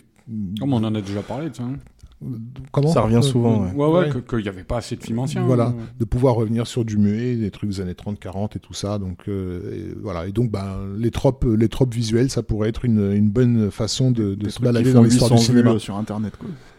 Oui, mais bon, après. c'est le euh, businessman qui parle. Après, après le CNC nous, nous mettra dans ses likes. non, mais beaucoup, beaucoup de thématiques différentes qui sont pas encore traitées. Stéphane vient de prononcer cette phrase dans, euh, dans son magnifique costume trois pièces, euh, gilet, cravate, là, tu vois, avec son cigare là, à la, bouche. Là. Non, mais après. les trucs qui font vie sur vie sur Internet, elle dégage. non mais c'est vrai qu'après pour pour rejoindre Stéphane là où je rejoins Stéphane c'est qu'il faut avoir enfin moi aussi c'est quelque chose que j'ai envie de faire, que j'ai envie, j'ai envie de pousser les gars à aller vers, vers effectivement du patrimoine. mais faut faut réussir à le connecter aussi avec avec ce qu'on regarde aujourd'hui, avec les contenus d'aujourd'hui, avec les films d'aujourd'hui. Et euh, c'est vrai que là, en fait, avec Rafik, on a, on a fini par trouver une, une, une piste à suivre. Donc, euh, on va, on ça, va la c'est bien, suivre. ouais, c'est un lien, Et- tu vois. euh, moi, je, euh, je me souviens du truc, la, la chaîne Versus, là, ce qu'ils avaient fait Mhm. autour de, de Buster Keaton, là, le mécano de la Générale et Mad Max Fury Road. Exactement. c'est super, ça, tu vois. Ouais, et là, en fait, l'idée, c'est bon, dans, dans, dans les semaines qui vont venir, on va essayer de vous de faire une présentation un peu plus officielle avec une vidéo et mettre ça en ligne sur le Tipeee. Enfin, ça va, ça, c'est en train de se, c'est en train de se préparer. Faut juste que Rafik nous rende ses copies. Et il Grand sourit, silence. euh, sourit bêtement. non, mais en fait, c'est vrai. Alors, le, juste pour terminer sur ça, excuse-moi Clémence, euh, euh, c'est vraiment juste de dire, moi, ce que j'ai besoin, en tout cas, euh, c'est ce que je pousse un peu tout le monde, en fait, c'est qu'à chaque fois qu'on a une idée d'émission ou un truc comme ça, je veux que ce soit une émission qui soit un petit peu conceptualisée. Juste, en fait, que on sache exactement de quoi on parle, que ce Qu'il soit pas un réel angle et euh, voilà, c'est ça. un Parce que, parce que, en fait, on- pour qu'on puisse, en fait, euh, se dire euh, les gens, que les gens comprennent. Tu as donné cet exemple de l'émission Versus, en fait, sur, sur YouTube. Là où c'est une bonne émission, en fait, c'est que c'est une très bonne idée de base, en fait. C'est-à-dire le titre, il est co- corrélé avec ce que ça, ce que, ce que, ce que, ce que la personne qui fait cette émission raconte, quoi. J'ai plus son nom, et je sais qu'il nous suit en plus. Le, le- ouais, je m'en excuse, quoi. Mais euh, voilà, c'est une bonne émission parce que c'est quelqu'un qui réfléchit, qui, met, qui oppose deux films euh, différents, mais qui Mhm. sont complémentaires, etc., etc.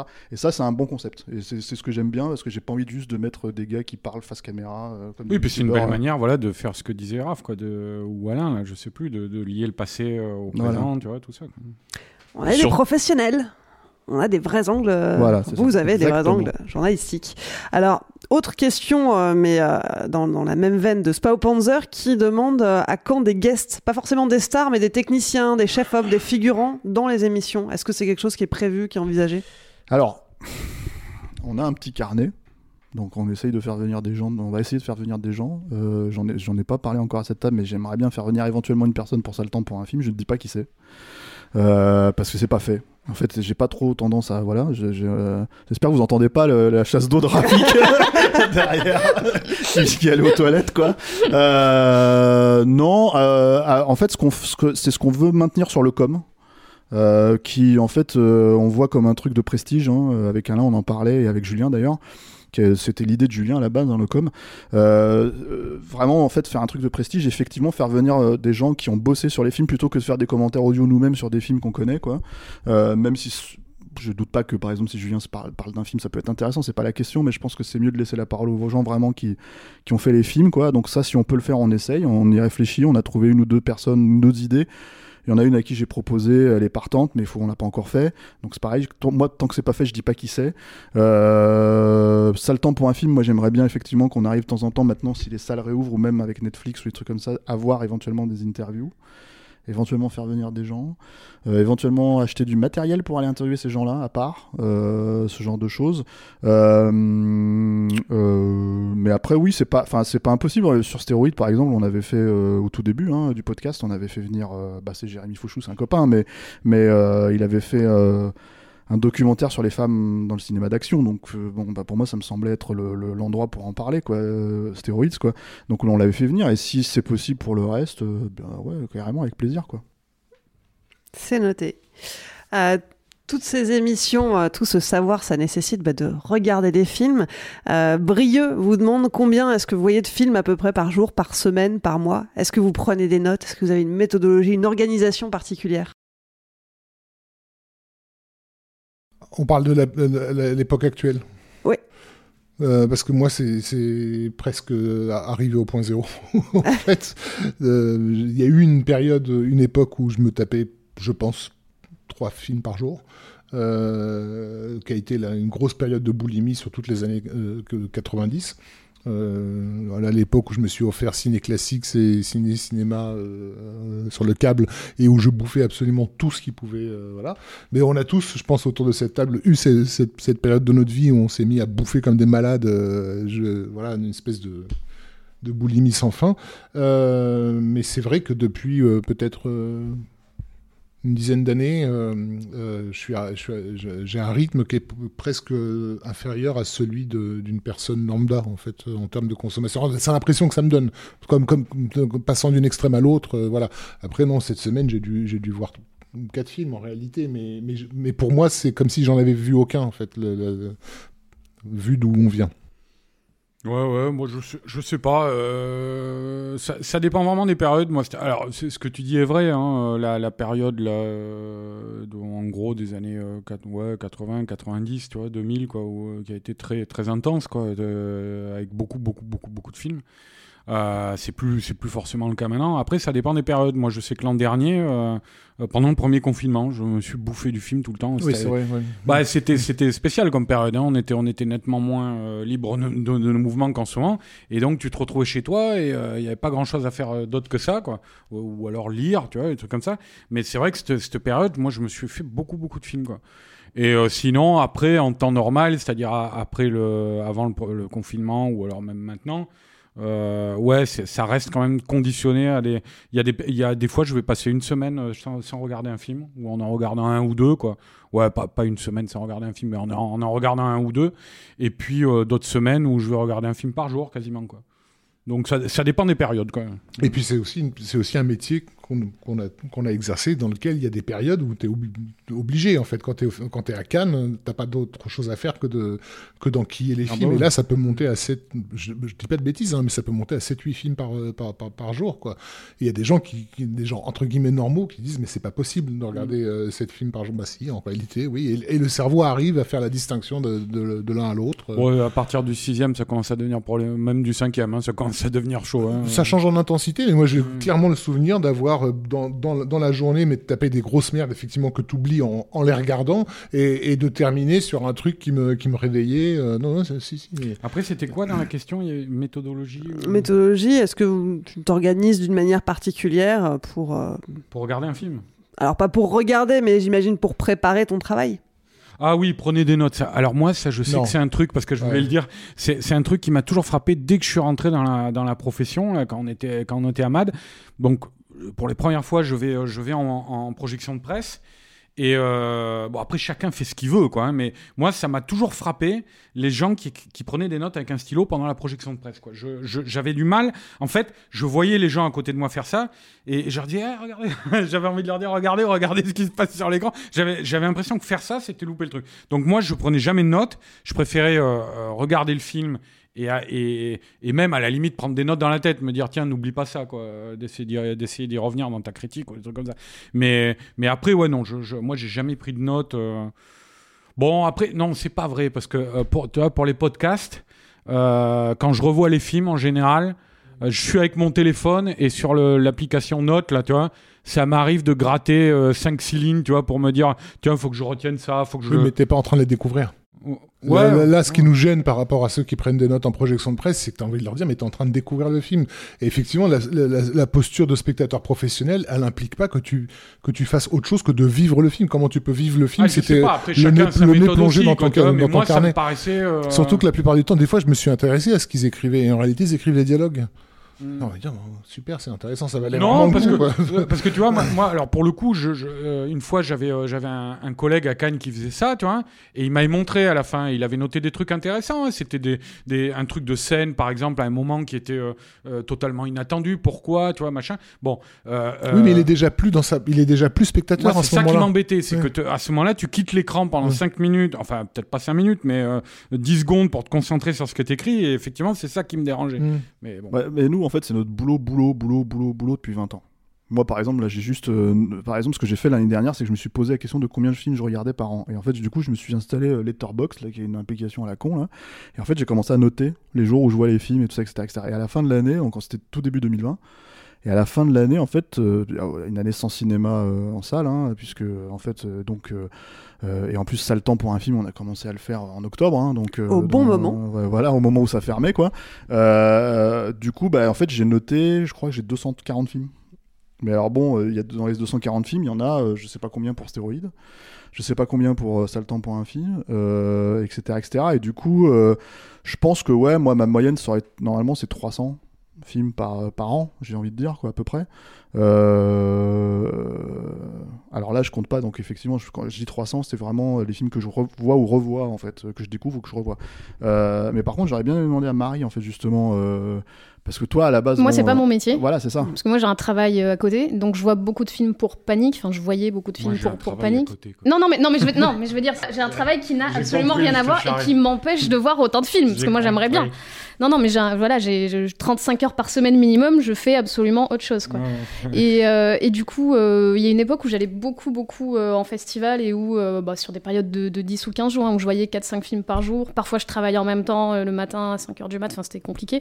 Maintenant, j'en vois beaucoup moins. Je dois être à peut-être ouais, 300, euh, un peu plus de 300, je pense. Euh, là, en ce moment, je travaille sur un bouquin sur le slasher, donc depuis un an, j'en revois beaucoup, beaucoup. Et en fait, bah, les films que je joue en ce moment, c'est quasiment que des films pour Saltan. Donc, c'est les films dont on parle, mais ça peut être des films. euh, après, je pense euh, voilà, au même film, au film d'un même réalisateur ou d'autres films qui m'ont fait penser, mais c'est souvent lié soit à Saltan, soit à ce projet sur le slasher. Donc, Tu Je regarde plus. tous les slashers? Ouais, beaucoup.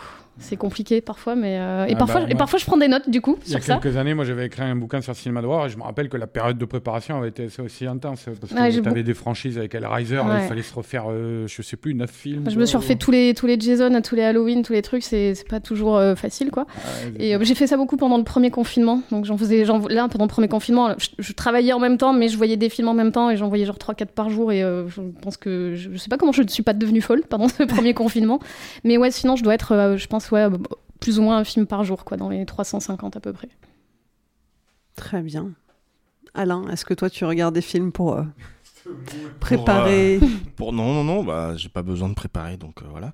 Non mais après euh, moi à titre personnel euh, cette année euh, cette année j'en vois pas beaucoup et j'avoue que ça le temps a un effet euh, négatif sur ma consommation de cinéma parce que je Tu veux dire que que tu ne vois pas les films qu'on traite dans Saltan, Stéroïdes Eh, j'ai pas besoin d'en parler. Non, euh, non, non, non, il y en a plein non, que j'ai nous pas. écoute et, puis il a plus du tout envie de les voir. c'est ça, je suis vacciné. Mais euh, non, moi après voilà, moi il y a la vie de famille, euh, il y a le, il y a le- les confinements aussi qui me fatiguent beaucoup. Enfin voilà, j'ai- et en ce moment, ben je suis surtout sur euh, Cyberpunk. Donc ça fait depuis trois mois que je suis dessus, je lâche pas l'affaire. Ça plante un petit peu, mais je Ouais, bah, continue et ça tient ouais, bien. Les périodes quand tu es sur un jeu vidéo, Ouais, euh, bah, le soir, tu t'as qu'une hâte, c'est de jouer à ça et pas de te mettre devant un film. C'est ça, c'est bah, c'est surtout qu'en fait le jeu vidéo me tient éveillé et euh, des fois quand tu te lèves à 6h30 et que tu t'occupes de tes gosses jusqu'à 21h, euh, voilà, euh, dès que je me mets devant un film, le film peut, ça peut être le meilleur film Ouais. du monde, je, je, je, je tombe, je sombre quoi. Ah, moi, dis, jamais ce, que tu, moi. ce que tu dis aussi sur les confinements me fatigue. Moi, je me rends compte que j'ai du mal, j'ai beaucoup plus de mal à rester euh, une heure et demie, deux heures devant un film et que je le faisais pas avant ou très peu quand vraiment le film était mauvais. Là, maintenant, même devant des films qui sont pas mal, je, je fais autre chose, je me lève. Enfin, je, mon Mm. attention est vachement moins. C'est pareil, j'arrive plus trop à lire non plus. Enfin, je suis vachement plus déconcentrée. Je sais Ouais, pas si c'est l'effet confinement ouais, et je tout. pense. J'ai beaucoup plus de mal à voir les trucs chez moi qu'à les voir euh, au ciné, quoi. Bah, moi, au premier confinement, c'est simple, c'était comme toi, hein, euh, Arnaud. euh, je, je, je, je regardais beaucoup de films tous les soirs. euh, euh, ma fille étant à la maison, bah, je lui montrais, je lui faisais découvrir un tas de trucs. Voilà, euh, j'allais te dire, parce que tu as évoqué la vie de famille tout à l'heure, il y a un truc aussi qui, est, qui, est, qui, euh, qui prend du temps à nos âges quand on est, quand on est père de famille. C'est, en tout cas pour peu que tu aies envie de le faire, tu vois, c'est faire l'éducation cinéphilique de tes Mhm. enfants. Tu vois. hmm. Et euh, donc c'est vrai que moi, bon, bah, moi j'ai jamais eu de problème, j'ai toujours aimé l'animation, les films pour enfants, tu vois. Donc euh, je l'ai fait ce, ce truc-là pendant des années, mais là ça commence à devenir un peu plus intéressant parce que on- je commence à la grande, je lui fais découvrir Alien, tu vois, des trucs comme ça, quoi, Mhm. des trucs qu'elle peut regarder maintenant. Et euh, ouais, ça c'est, ça compte aussi, quoi, tu vois. Ça compte aussi clairement, mais, euh, mais voilà. Donc au début du au début au premier confinement, ça y allait, puis petit à petit, bon, il y a, y a- y a de la fatigue, il y a d'autres choses. Puis maintenant que les enfants vont à l'école, bah, j'évite aussi de leur euh, de leur mettre des films la semaine. Donc euh, Mhm. enfin les enfants, il y en a qu'une qui regarde pour l'instant, mais voilà. Enfin voilà. euh, bon, là globalement, en ce moment, moi, je suis focus euh, jeux vidéo quoi. Très bien, c'est vrai que le partage des écrans, l'attention, Rafik, lui, il organise des ciné-clubs pour enfants, il, co- il convie euh, tout le ouais, quartier. bah, encore une fois, c'est- un Rafik à la maternelle, T'aurais pas coupé la parole à Clémence, toi Là, à l'instant, t'aurais pas. Ouais, ouais. Regarde-moi bien, Bordas. Ça, ça suffit maintenant, les conneries, quoi. Eh, les oh. blagues, la, la- la- la- je, je suis capable de me défendre tout seul aussi, bon, ça ouais. va bien. Je l'ai vu. Ouais, non, c'était intéressant de pouvoir faire des, ce petit ciné-club euh, pour, les, pour les enfants du, de, de l'école de- où était mon fils, parce que ça me permettait justement de voir où, on en était de la réception des- de certains films. En fait, on, dit toujours de telles générations qui sont, que c'est même pas la peine d'essayer de leur montrer ceci ou cela. Et en fait, tu t'aperçois que, bah, que c'est pas le cas, que tu peux leur mettre le septième voyage de Sinbad et ils vont quand même regarder jusqu'au bout. euh, et ils vont remarquer qu'effectivement les effets spéciaux sont pas ceux de Jurassic Park, mais, euh, mais que euh, ça fonctionne quand même. Ils vont te faire une standing ovation sur, sur Speed Racer. Alors que le, le monde t'explique que, le, que personne n'aime ce film, tu vois, soit, soit disant. Donc ouais, c'était pas mal de pouvoir faire ce, ce ciné-club, mais évidemment là je peux plus le faire puisque confinement oblige, enfin pas confinement, mais euh, voilà, les parents vont pas envoyer leurs gosses. Euh, Mesure oui, renforcée. Oui, puis tu as eu des histoires avec la justice aussi. Entre autres. À propos des salles, justement, on a une question de Néon RT qui nous disait les exploitants de salles de cinéma ont-ils des marges de manœuvre par rapport aux stratégies de Disney, Warner, autres studios qui lancent leurs films directement euh, en VOD sur leur plateforme, d'après vous? Attends, répète la question, c'est quoi? Est-ce que, selon vous, les exploitants de salles de cinéma, je rebondis puisqu'on parlait de ciné-club, ont des marges de manœuvre par rapport aux stratégies de, de tous les, les, grosses, les gros studios qui lancent leurs films directement en VOD bah, Clairement, ils n'en ont aucune. À en France, en tout cas, c'est sûr. Ils sont fermés, donc euh, ils, ne peuvent rien faire. Ils, juste, ils attendent juste qu'on leur donne l'autorisation de voir. Aux États-Unis, il y a une rumeur euh, qui n'est pas encore, parce que je pense que ça prend du temps quand même, ce genre de truc, quoi, ce genre de... de d'achat, mais en fait j'avais cru comprendre que comment c'était la, grosse, euh, très grosse chaîne euh, de cinéma aux États-Unis déjà. Euh, TCM. TCM. Turner Classic Movies. non? Non mais pas les chaînes, chaînes, de cinéma, les chaînes de cinéma, les multiplex. Ah oui. AMC, voilà, merci. AMC qui, qui risque de se faire racheter par Amazon. Bon, ça veut dire ce que ça veut dire. Quoi. Oui, puis t'as Netflix qui, depuis des années, ils en parlent hein, de, de, de, racheter un service. Voilà, c'est ça. Et en fait, avec le Covid, bah, comme, comme, comme ils se retrouvent comme des cons à pas pouvoir sortir des films, pas pouvoir faire rentrer des rentrées d'argent, etc., etc., bah, ils vont probablement, il y en a pas mal qui vont faire faillite. Et ça va, ça va, ça va s'acheter là. En France, euh, le, je pense que pour le coup, on est un peu plus protégé par, euh, comment dire, euh, le, le, le le pouvoir des exploitants en France, il, est, il, il non, était, il était énorme. Non, ce que je veux dire, pouvoir des chaînes, hein, parce qu'il faut, il faut prendre en compte que la crise, c'est euh, comme beaucoup d'autres commerces ou d'autres enseignes, euh, il y a beaucoup de petits cinémas indépendants, euh, de quartiers, de trucs comme ça qui ont mis la clé sous la porte. Hein. On est plus protégé par le, j'allais dire, le, et le mot m'échappe en fait, le, le, la chronologie des médias. Mm. Donc le truc, c'est que en fait, Disney ils peuvent pas balancer Black Widow là comme ils ont prévu de le faire aux États-Unis, Day One en fait avec la sortie du film en salle aux États-Unis, aux États-Unis, ils s'en foutent, ils peuvent se le permettre. Et, voilà, en France, c'est pas possible. Ou alors, ça veut dire que Black Widow techniquement devient un téléfilm. Donc, euh, donc. Euh, donc quelque part, euh, quand les salles vont réouvrir, ils auront quand même besoin des salles. donc je pense que ça c'est un premier truc quoi mais, euh, mais euh, ou alors ils vont décider comme ils l'ont fait avec Wonder Woman 84 euh, dont on va parler la semaine prochaine. et, ce, qui serait intéressant c'est de voir est-ce que le public a besoin de, de, de, de des salles aussi? C'est-à-dire que moi je, je, trouve personnellement que sur les 20 dernières années le public a été très conciliant avec les exploitants au sens où, il a accepté de payer des fortunes pour des conditions de projection qui à mon sens étaient vraiment pas au niveau.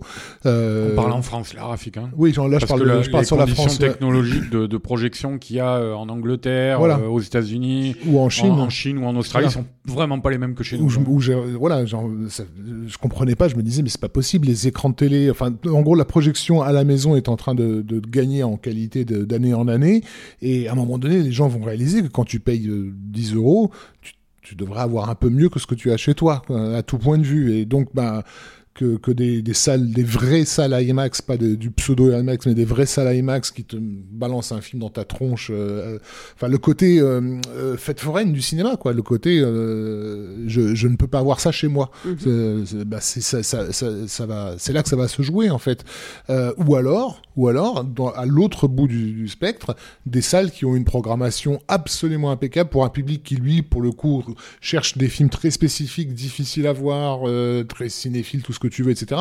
Mais qui fasse un véritable suivi et tout. Il n'y aura pas tellement de place pour les tièdes, en fait, euh, entre les deux. Quoi. Bah, c'est vrai qu'on commence à voir l'émergence de séances expérientielles. C'est mm. un peu le cas avec Panic euh, et Chroma. Euh, c'est ce que fait aussi Cinechita. Je ne sais pas si ça vous dit quelque chose, mais euh, Cinecittà, ils, investissent des lieux qui sont euh, vides, qui sont abandonnés. Ils organisent des projections, mais en fait, c'est pas juste la projection, c'est tout ce qu'il y a autour. Il y a une vraie expérience qui est créée pour euh, les spectateurs, hmm. avec un décor qui est construit. De groupe, Voilà, expérience globale et tout un parcours utilisateur qui est décliné sur la thématique du film en question jusqu'au moment de la, de la séance. Il y a un autre danger qui se profil en fait dès que les écrans euh, seront euh, au point. Alors excusez-moi, je suis pas un technicos, donc les écrans qui sont utilisés à l'intérieur des casques virtuels, à l'heure d'aujourd'hui sont encore très très loin de d'avoir atteint leur euh, on va dire leur maximum de définition. Mais dès que la définition sera qu'on pourra avoir du vrai 4K euh, dans, dans, dans son dans son casque il y a déjà en fait des sociétés qui ont euh, euh pris les mesures euh, à la fois audio et, et expérientielles des grandes salles de cinéma dans le monde pour pouvoir te permettre chez toi de regarder un film avec ton casque virtuel comme si tu étais au Gromans Chinese Theater etc quoi. Et donc ça sera une, concurrence de plus pour les exploitants. C'est-à-dire que tu pourras avoir un, une simili expérience de salle euh, aussi, en euh, restant chez toi. Tu as aussi ces expériences de salle virtuelle euh, que tu te connectes justement à travers des casques où euh, tu te retrouves dans une salle avec des avatars, enfin comme dans, dans, un jeu vidéo online, hein, tu vois, avec des gens qui s'assoient à côté de toi, ils te proposent même des pop-corn. Moi, je trouve ça assez ridicule. Non, pour l'instant, c'est ridicule. Et surtout, les écrans sont, sont pas de bonne qualité. Enfin, tu n'as pas, le, pas le rapport que tu as à l'image quand, tu es dans une salle de cinéma. En fait, c'est surtout d'essayer de te faire croire que tu es assis à côté de gens. C'est l'expérience plus que la qualité de projection, en fait. C'est ça. Ouais, mais bon. Euh, mais bon, si tu veux, moi, quand je vais au ciné, ce qui m'intéresse, c'est pas le mec à côté qui va parler, quoi. Alors, non. Euh, euh, mais ce qui m'intéresse. Ça participe. C'est, c'est la communion qu'il y a dans le silence. Parce que, effectivement, ouais, quand, quand, tu, quand, tu, l'as, effectivement. Mais le, fait que quand tu regardes un, film et que tu ressens une émotion, euh, et que tu sens tout, ça c'est très grisant, tu vois, tu retrouves jamais ça dans ton salon.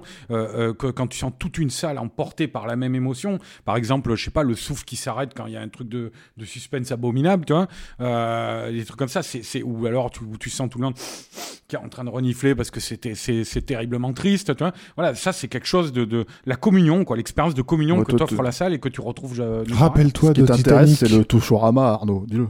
Le quoi? Le touchorama. le touchorama. Hmm. Hamburger, film, sandwich. Arnaud, révise tes classiques. Oui. Bah après, t'as, as la. Moi, je sais quand pour avoir bossé un peu chez un, chez un, comment dire, chez un loueur de, de cinéma, on, on, observait beaucoup ce qui se passait dans les marchés à l'étranger. Et tu t'as en Chine, littéralement, ce qui il y a une vraie révolution technologique qui s'est produite. Euh, à la fin des années 2000 et surtout au début des années 2010 où littéralement ils ont pas euh, comment dire le public a vraiment râlé a fait à une réaction euh, la réaction que les Français n'ont pas. C'est-à-dire qu'ils commençaient un peu à s'intéresser ils avaient du un peu plus de pouvoir d'achat ils commençaient à, à, aller en salle et ils voyaient des films dans des conditions pas possibles ça c'est plein et les et les et les et, les gens réagissaient. Et la et, la et la et la l'industrie a suivi c'est-à-dire qu'ils ont créé des normes pour pour standardiser un peu les, la diffusion pour qu'on ait des salles bien éclairées bien calibrées euh, le son, euh, le son pareil. Et, euh, et aujourd'hui, on voit ce que ça donne. Quoi. Il y a un parc de salles qui est incroyable. Les gens vont au cinéma. enfin, on l'a, on l'a vu il y a encore quelques semaines avec, avec le, le, retour en, le retour en force d'Avatar. c'est vrai que moi, en fait, en France, tu as l'impression que les gens te font les poches, quoi. Tu vois, que les exploitants te font les poches. Moi, je sais, et on en a, on en a des anecdotes comme ça, quoi. Tu vois, mais je me rappelle d'une qui est particulièrement frappante, quoi. C'était avec Rafik, on était allé voir, on l'avait loupé en projection de presse, on était allé voir sur les Champs Élysées Réponse à l'époque en 3D. Shrek 4. Hein Shrek 4 Non, non, réponse. Et, euh, et en fait, donc, euh, on regarde, on s'assoit devant le film, tu vois, et puis la 3D, c'était pas possible, quoi. Sous expo. Ah ouais, ouais, c'était, c'était infernal, c'était avec un voile. Tout le film était en 3 ou 4 diaph euh, en dessous de ce que ça devait être. Ouais, Et donc, graphique, alors ça, ça tient, c'est, un problème récurrent dans les salles, tu vois, où la, la, la, la lampe, en fait, de projection, quoi, la euh, il, il, la baisse volontairement pour pouvoir l'économiser. Il la met en mode économique, mais c'est surtout que le fait que. Ce qui est une aberration parce qu'ils se disent, euh, euh, au bout d'un moment, les, même les gens s'ils gueulent pas, nous on reproche ça parce que nous on gueule, mais même si les gens gueulent pas, en fait, eh ben, la 3D elle recule au fur et à mesure. Les gens ils vont plus voir la 3D. Et puis il faut préciser qu'on est, on est des enfants gâtés parce que nous on découvre les films en on découvre les films en projection de presse, donc dans des conditions de projection qui la plupart du temps sont exceptionnelles, enfin excellentes. quoi. sont très bien. et, donc, et donc on n'avait pas idée que, enfin, on les rares fois où on allait voir des films comme tout le monde, on se retrouve tout d'un coup dans des projections pourries et donc on réalise que c'est pourri. Et pour, et pour te dire, le truc, quand je parlais de mépris on, et d'impression de se faire vider les poches, on a voulu que Raph, es, toi, t'es sorti déjà une fois, dire, euh, moi après, je crois, je suis sorti aussi, et puis ça ne changeait pas, donc on, est, on a fini par sortir et se faire rembourser. Chercher à se faire rembourser. Et, Voilà. Et là, à la caisse, toi, je crois que tu t'es fait rembourser. Moi, j'ai ma carte, je crois. Mais bon, bref, c'est pas le problème. Mais euh, à la caisse, le type nous a dit, euh, parce qu'on s'est ouvert à lui quand même de ce qui s'était passé, quoi. Tu vois, euh, et le gars nous a dit, ah mais non, mais on peut pas monter la lampe parce que nous, on lui avait dit ça. Ça a brûlé. On peut pas monter la lampe parce que la pellicule va brûler. Donc euh, là, je sais plus ce qu'on lui a dit, bah, mais on l'a regardé, je, crois, une projection 3D numérique. c'est ça, je me dis, mais ça arrive souvent, effectivement, qu'avec du numérique, la, la pellicule brûle. c'est vraiment, c'est terrible, parce que il y a un mépris dans cette réponse vis-à-vis des spectateurs, quoi, qui est total, quoi. C'est, allez, bande de béotiens, mm. tapez-vous cette merde, là, c'est ça Les gens, les gens hésitent, effectivement, c'est leur sortie du samedi, ils ont pas envie de, se prendre la tête, en fait, et plutôt que de gueuler et de se faire rembourser, effectivement, ils, subissent. Mm. Sauf qu'ils sont beaucoup à, à subir. Alors qu'en réalité, il faut se faire rembourser son billet quand, quand la projection est, pas bonne ou qu'on se fout de ta gueule. Quoi. Et euh, pour, pour conclure sur le sujet, moi, il y a un truc que j'ai observé. Je, sais plus si je l'avais lu dans ton article dans le Figaro Mag, euh, Arnaud ou ailleurs, mais il y a Netflix, donc euh, ça fait un petit moment, on entend parler qu'ils rachètent des, des, des, salles, etc. Et là, en fait, on est en train de s'apercevoir que. Y a, alors, c'est pas c'est pas confirmé ou annoncé, mais ils rachètent pas des salles pour faire de l'exploitation ils rachètent des salles pour euh, distribuer leurs films premium, c'est-à-dire euh, euh Manque, euh, Roma, les, les, mhm. films un peu avec les auteurs. Leurs films prestige. Leurs films prestige, les, les, films prestige de Netflix. Donc là, on va un peu vers, vers ce que prédisait, si, si, si, si, cette tendance se confirme, on va un peu vers ce que prédisait Walter Murch dans son livre En un clin d'œil qu'on va aller dans un cinéma qui va être euh, un peu un peu euh, prestige, ça va être un peu comme l'opéra, on va venir. Euh, c'est comme les magasins Monoprix gourmet quoi. Ouais, voilà, on va on va avoir on va avoir des on va vraiment ça va vraiment devenir plus qu'une sortie quoi, aller, au cinéma, c'est si, si vraiment les salles les, les, les indépendants ferment et que il reste que des que, que, que, ce type de salle à la Netflix avec les avec des films prestige qu'on qu'on irait voir comme on irait voir un opéra bah, on, arrive, on arrive sur une disparition euh, voilà, de l'exploitation telle qu'on la connaît. Quoi. Bon, voilà, après, euh, on n'y est pas, c'est des suppositions. Euh, moi, je préfère toujours attendre de voir avant d'annoncer de, de, quelque chose. Quoi. Très bien. Je pensais pas qu'on ferait aussi long sur cette question-là, mais tant mieux. Moi non plus. allez, encore deux petites questions, et puis après on va s'arrêter là parce qu'on a déjà dépassé d'une heure. Deux heures et demie. On, s'est dit qu'on ferait une heure trente pour ce premier live, et puis finalement il y avait beaucoup de choses à dire. Euh, question de Reda, est-ce que vous avez des projets de cinéma On n'a pas de question de Reda, non. Déjà, est-ce qu'il s'est rhabillé En plus, il écrit tout nu dans son bain, ça va quoi. Je crois que son bain s'est un peu refroidi depuis tout à l'heure. Parce qu'il est un petit peu fripé depuis. il demandait si vous aviez des projets de cinéma en cours. Ouais, mais c'est compliqué d'en parler là, ça, parce que ça dépend pas que de nous. Quoi. Bah voilà. J'ai fait exprès de prendre cette question-là parce que je savais que ça irait vite. mais je l'ai posé.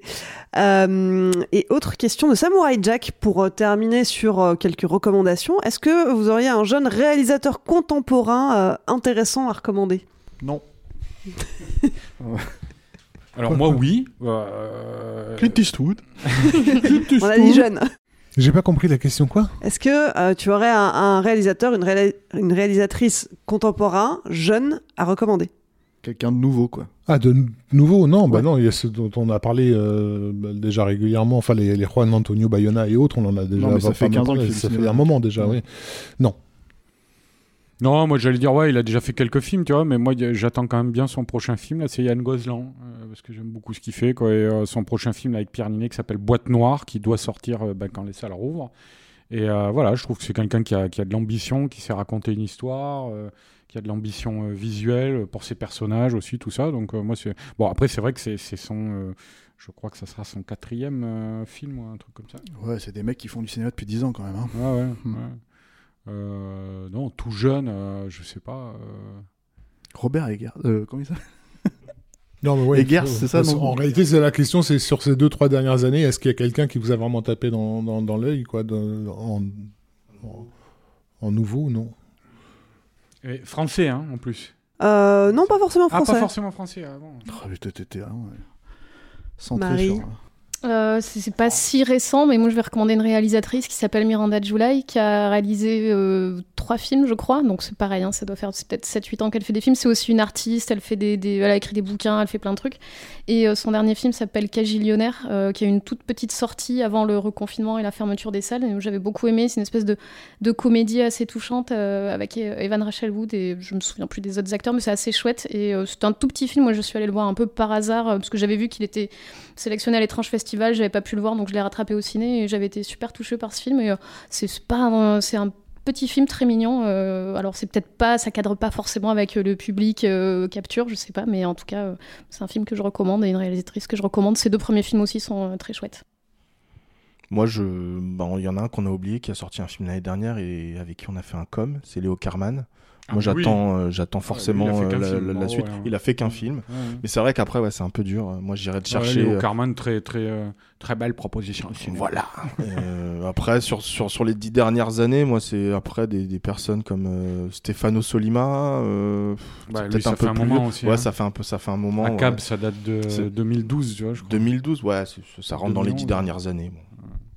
En fait, on, on, cite, on les cite pas parce qu'on en a déjà parlé dans Capture. Tu vois, Léo Carman, il est venu faire le com. euh, Solima, euh, Arnaud avait fait son texte sur, euh, sur euh, Solima. Acab à Ouais, l'époque. euh, Solima, voilà, ça date un peu, mais Léo Carman, moi je trouve que c'est pertinent, même si c'est pertinent de le citer, mais, c'est- mais si, vous, ouais. si, si, euh, si vous êtes intéressé, effectivement, on a fait un com dessus. quoi. Et vous pouvez le retrouver dans les archives du site.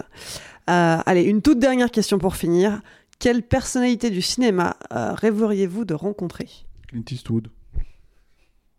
Alors, Je te raconterai une anecdote après. Quelqu'un a posé la question, euh, j'ai vu sur le Discord, euh, donc euh, en l'occurrence Steven Spielberg.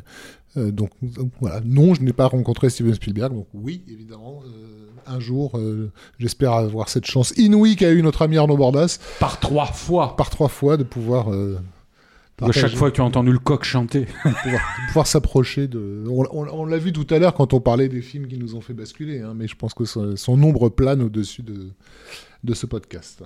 Euh, alors moi, avec Panic Cinéma, on avait quelques personnes qu'on aurait bien voulu inviter. Alors c'est peut-être pas les plus grands réals du monde, mais moi j'aimerais beaucoup avoir euh, Kevin Smith, même si euh, ça fait longtemps que j'aime plus trop ses films. C'est quelqu'un que j'aime beaucoup et, et que j'avais vu. J'étais allée le voir à Londres pour présenter son dernier film et il a fait un Q&A. Ils avaient fait trois séances. Moi j'avais la dernière séance à minuit. Il est resté jusqu'à 4h30 du matin. Il est resté 2h30 à nous parler. On a ri, on a pleuré, mais j'ai littéralement pleuré dans la salle et c'était assez ouf. Et j'aimerais vraiment bien l'inviter. c'est un des invités que j'aimerais vraiment avoir. On a passé son film Clerks il y a quelques années avec les chromas et euh, c'est un, réal que- qui a beaucoup compté. euh, quand j'avais 20 piges, j'ai beaucoup aimé ses premiers films. et- Tu peux aller le voir là pour lui, pour lui demander? De quoi à ce moment-là. Je l'ai croisé dans la rue, devant le ciné, et en fait, il courait parce que il allait, euh, je pense, répondre à, à l'autre Q&A, et j'ai pas pu euh, l'intercepter. J'ai pas osé l'intercepter, je voyais qu'il était pressé. Et, euh, et j'avais Yann à qui je lui ai envoyé un texto qui me disait, mon comparse de Panic Cinéma, vas-y, cours lui après. Et je mais non, il est déjà parti, il a un truc à faire. Mais voilà, c'est quelqu'un que j'aimerais vraiment bien recevoir. Arnaud, il a personne en tête parce qu'il les rencontre tous par hasard. Par hasard, oui. Starfucker malgré lui. voilà, Arnaud, c'est. Starfucker malgré lui. Il rencontre Dolph Lundgren dans son avion. Il rencontre euh, Edgar Wright. à Wright à, à Londres, euh, à Forbidden Planet, Voilà. euh, en train de regarder des bouquins, un truc comme ça. Ouais, non, bah, moi j'en ai rencontré pas mal, comme je disais, grâce au Figaro, tu vois. Mais non, moi je dirais euh, euh, Mel Gibson, que j'ai jamais. J'ai été à deux doigts de le faire une fois. J'étais avec toi, Steph. On est allé voir Hors de contrôle, et la condition, bah, c'était quand même d'avoir aimé le film, tu vois. Et le film, moi, j'ai trouvé ça tout pourri. Donc, euh, j'ai tapé du poing à la fin de la projection. Je dis putain, c'est encore pas cette fois que je vais le rencontrer, quoi. Euh, mais après, après, il y a quelqu'un. bah, je crois que je serais impressionné quand même, Mel Gibson aussi. Ça me mettrait un peu la pression. Mais, mais il y a fait- il quelqu'un. fait où- 1m73. hein. Non, mais oui, mais je parle pas de ça. hein. Euh, Tu lui et- mets une tête, Arnaud. c'est. Ouais. Mais euh, non, non, il y a quelqu'un en fait, juste, je fais rapide, mais euh, où c'est un gros regret par contre que j'aurais rêvé de pouvoir le rencontrer et de passer une heure avec lui, quoi. Et, et il se trouve qu'il est mort l'année où je suis devenu journaliste, quoi. C'est Henri Verneuil. Voilà. Et je lui ai, d'ailleurs, ça a été un de mes premiers papiers où j'ai écrit un hommage dans, dans, dans Mad à l'époque, sur, sur une page euh, à lui. Euh, Damien Granger, ma- le rédacteur de l'époque, m'a- m'avait laissé, il avait été très sympa là-dessus, euh, le, le, le open bar, quoi, pour le, lui rendre hommage. Mais bon, ouais, je me suis, je me, à ce moment-là, moi, je me suis dit quel dommage, quoi. J'écris son hommage, c'est un de mes premiers papiers de journaliste cinéma, et alors que j'aurais rêvé littéralement de le rencontrer, et ne serait-ce que parce que parce que ce mec n'a pas la place qu'il devrait occuper, je trouve, dans, dans l'histoire du cinéma français, quoi.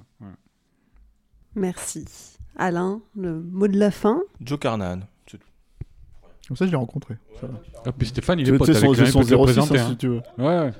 Il peut. euh, Moi, je vais peut-être dire un truc. Demain matin, en fait, Arnaud est là. On enregistre euh, le prochain Capture Mag, le podcast. Je voulais le préciser parce qu'on a pris un peu de temps pour le faire, celui-là. Donc, euh, je leur donne le sujet. Oui, oui, bien sûr. Ouais. Mel Gibson, voilà, en tant que réel. Et il sera avec nous. donc. Et voilà, et Mel Gibson sera avec nous. Une grosse suée là. Très bien. Capture Live, Capture Live, c'est fini pour aujourd'hui. Marie, Arnaud, Rafik, Stéphane, Alain, merci de vous être prêtés au jeu. Et merci à toi. Merci. Clément. Merci Clémence. Ça Putain, va, je vous, vais avoir du boulot, moi. vous reviendrez On laisse le Discord ouvert. euh, tout est ok yes. Eh bien donc merci à vous, merci à tous les tipeurs et les tipeuses de nous avoir suivis pour ce tout premier Capture Live. Merci de nous soutenir et de nous aider à grandir. On espère que ça vous a plu autant qu'à nous. N'hésitez pas à nous faire des retours sur Discord. On va affiner la formule et on reviendra pour d'autres lives rien que pour vous. On a encore plein de questions sous le coude. Mais pour l'instant, on vous laisse. On vous dit à très vite dans les podcasts de Capture Mag.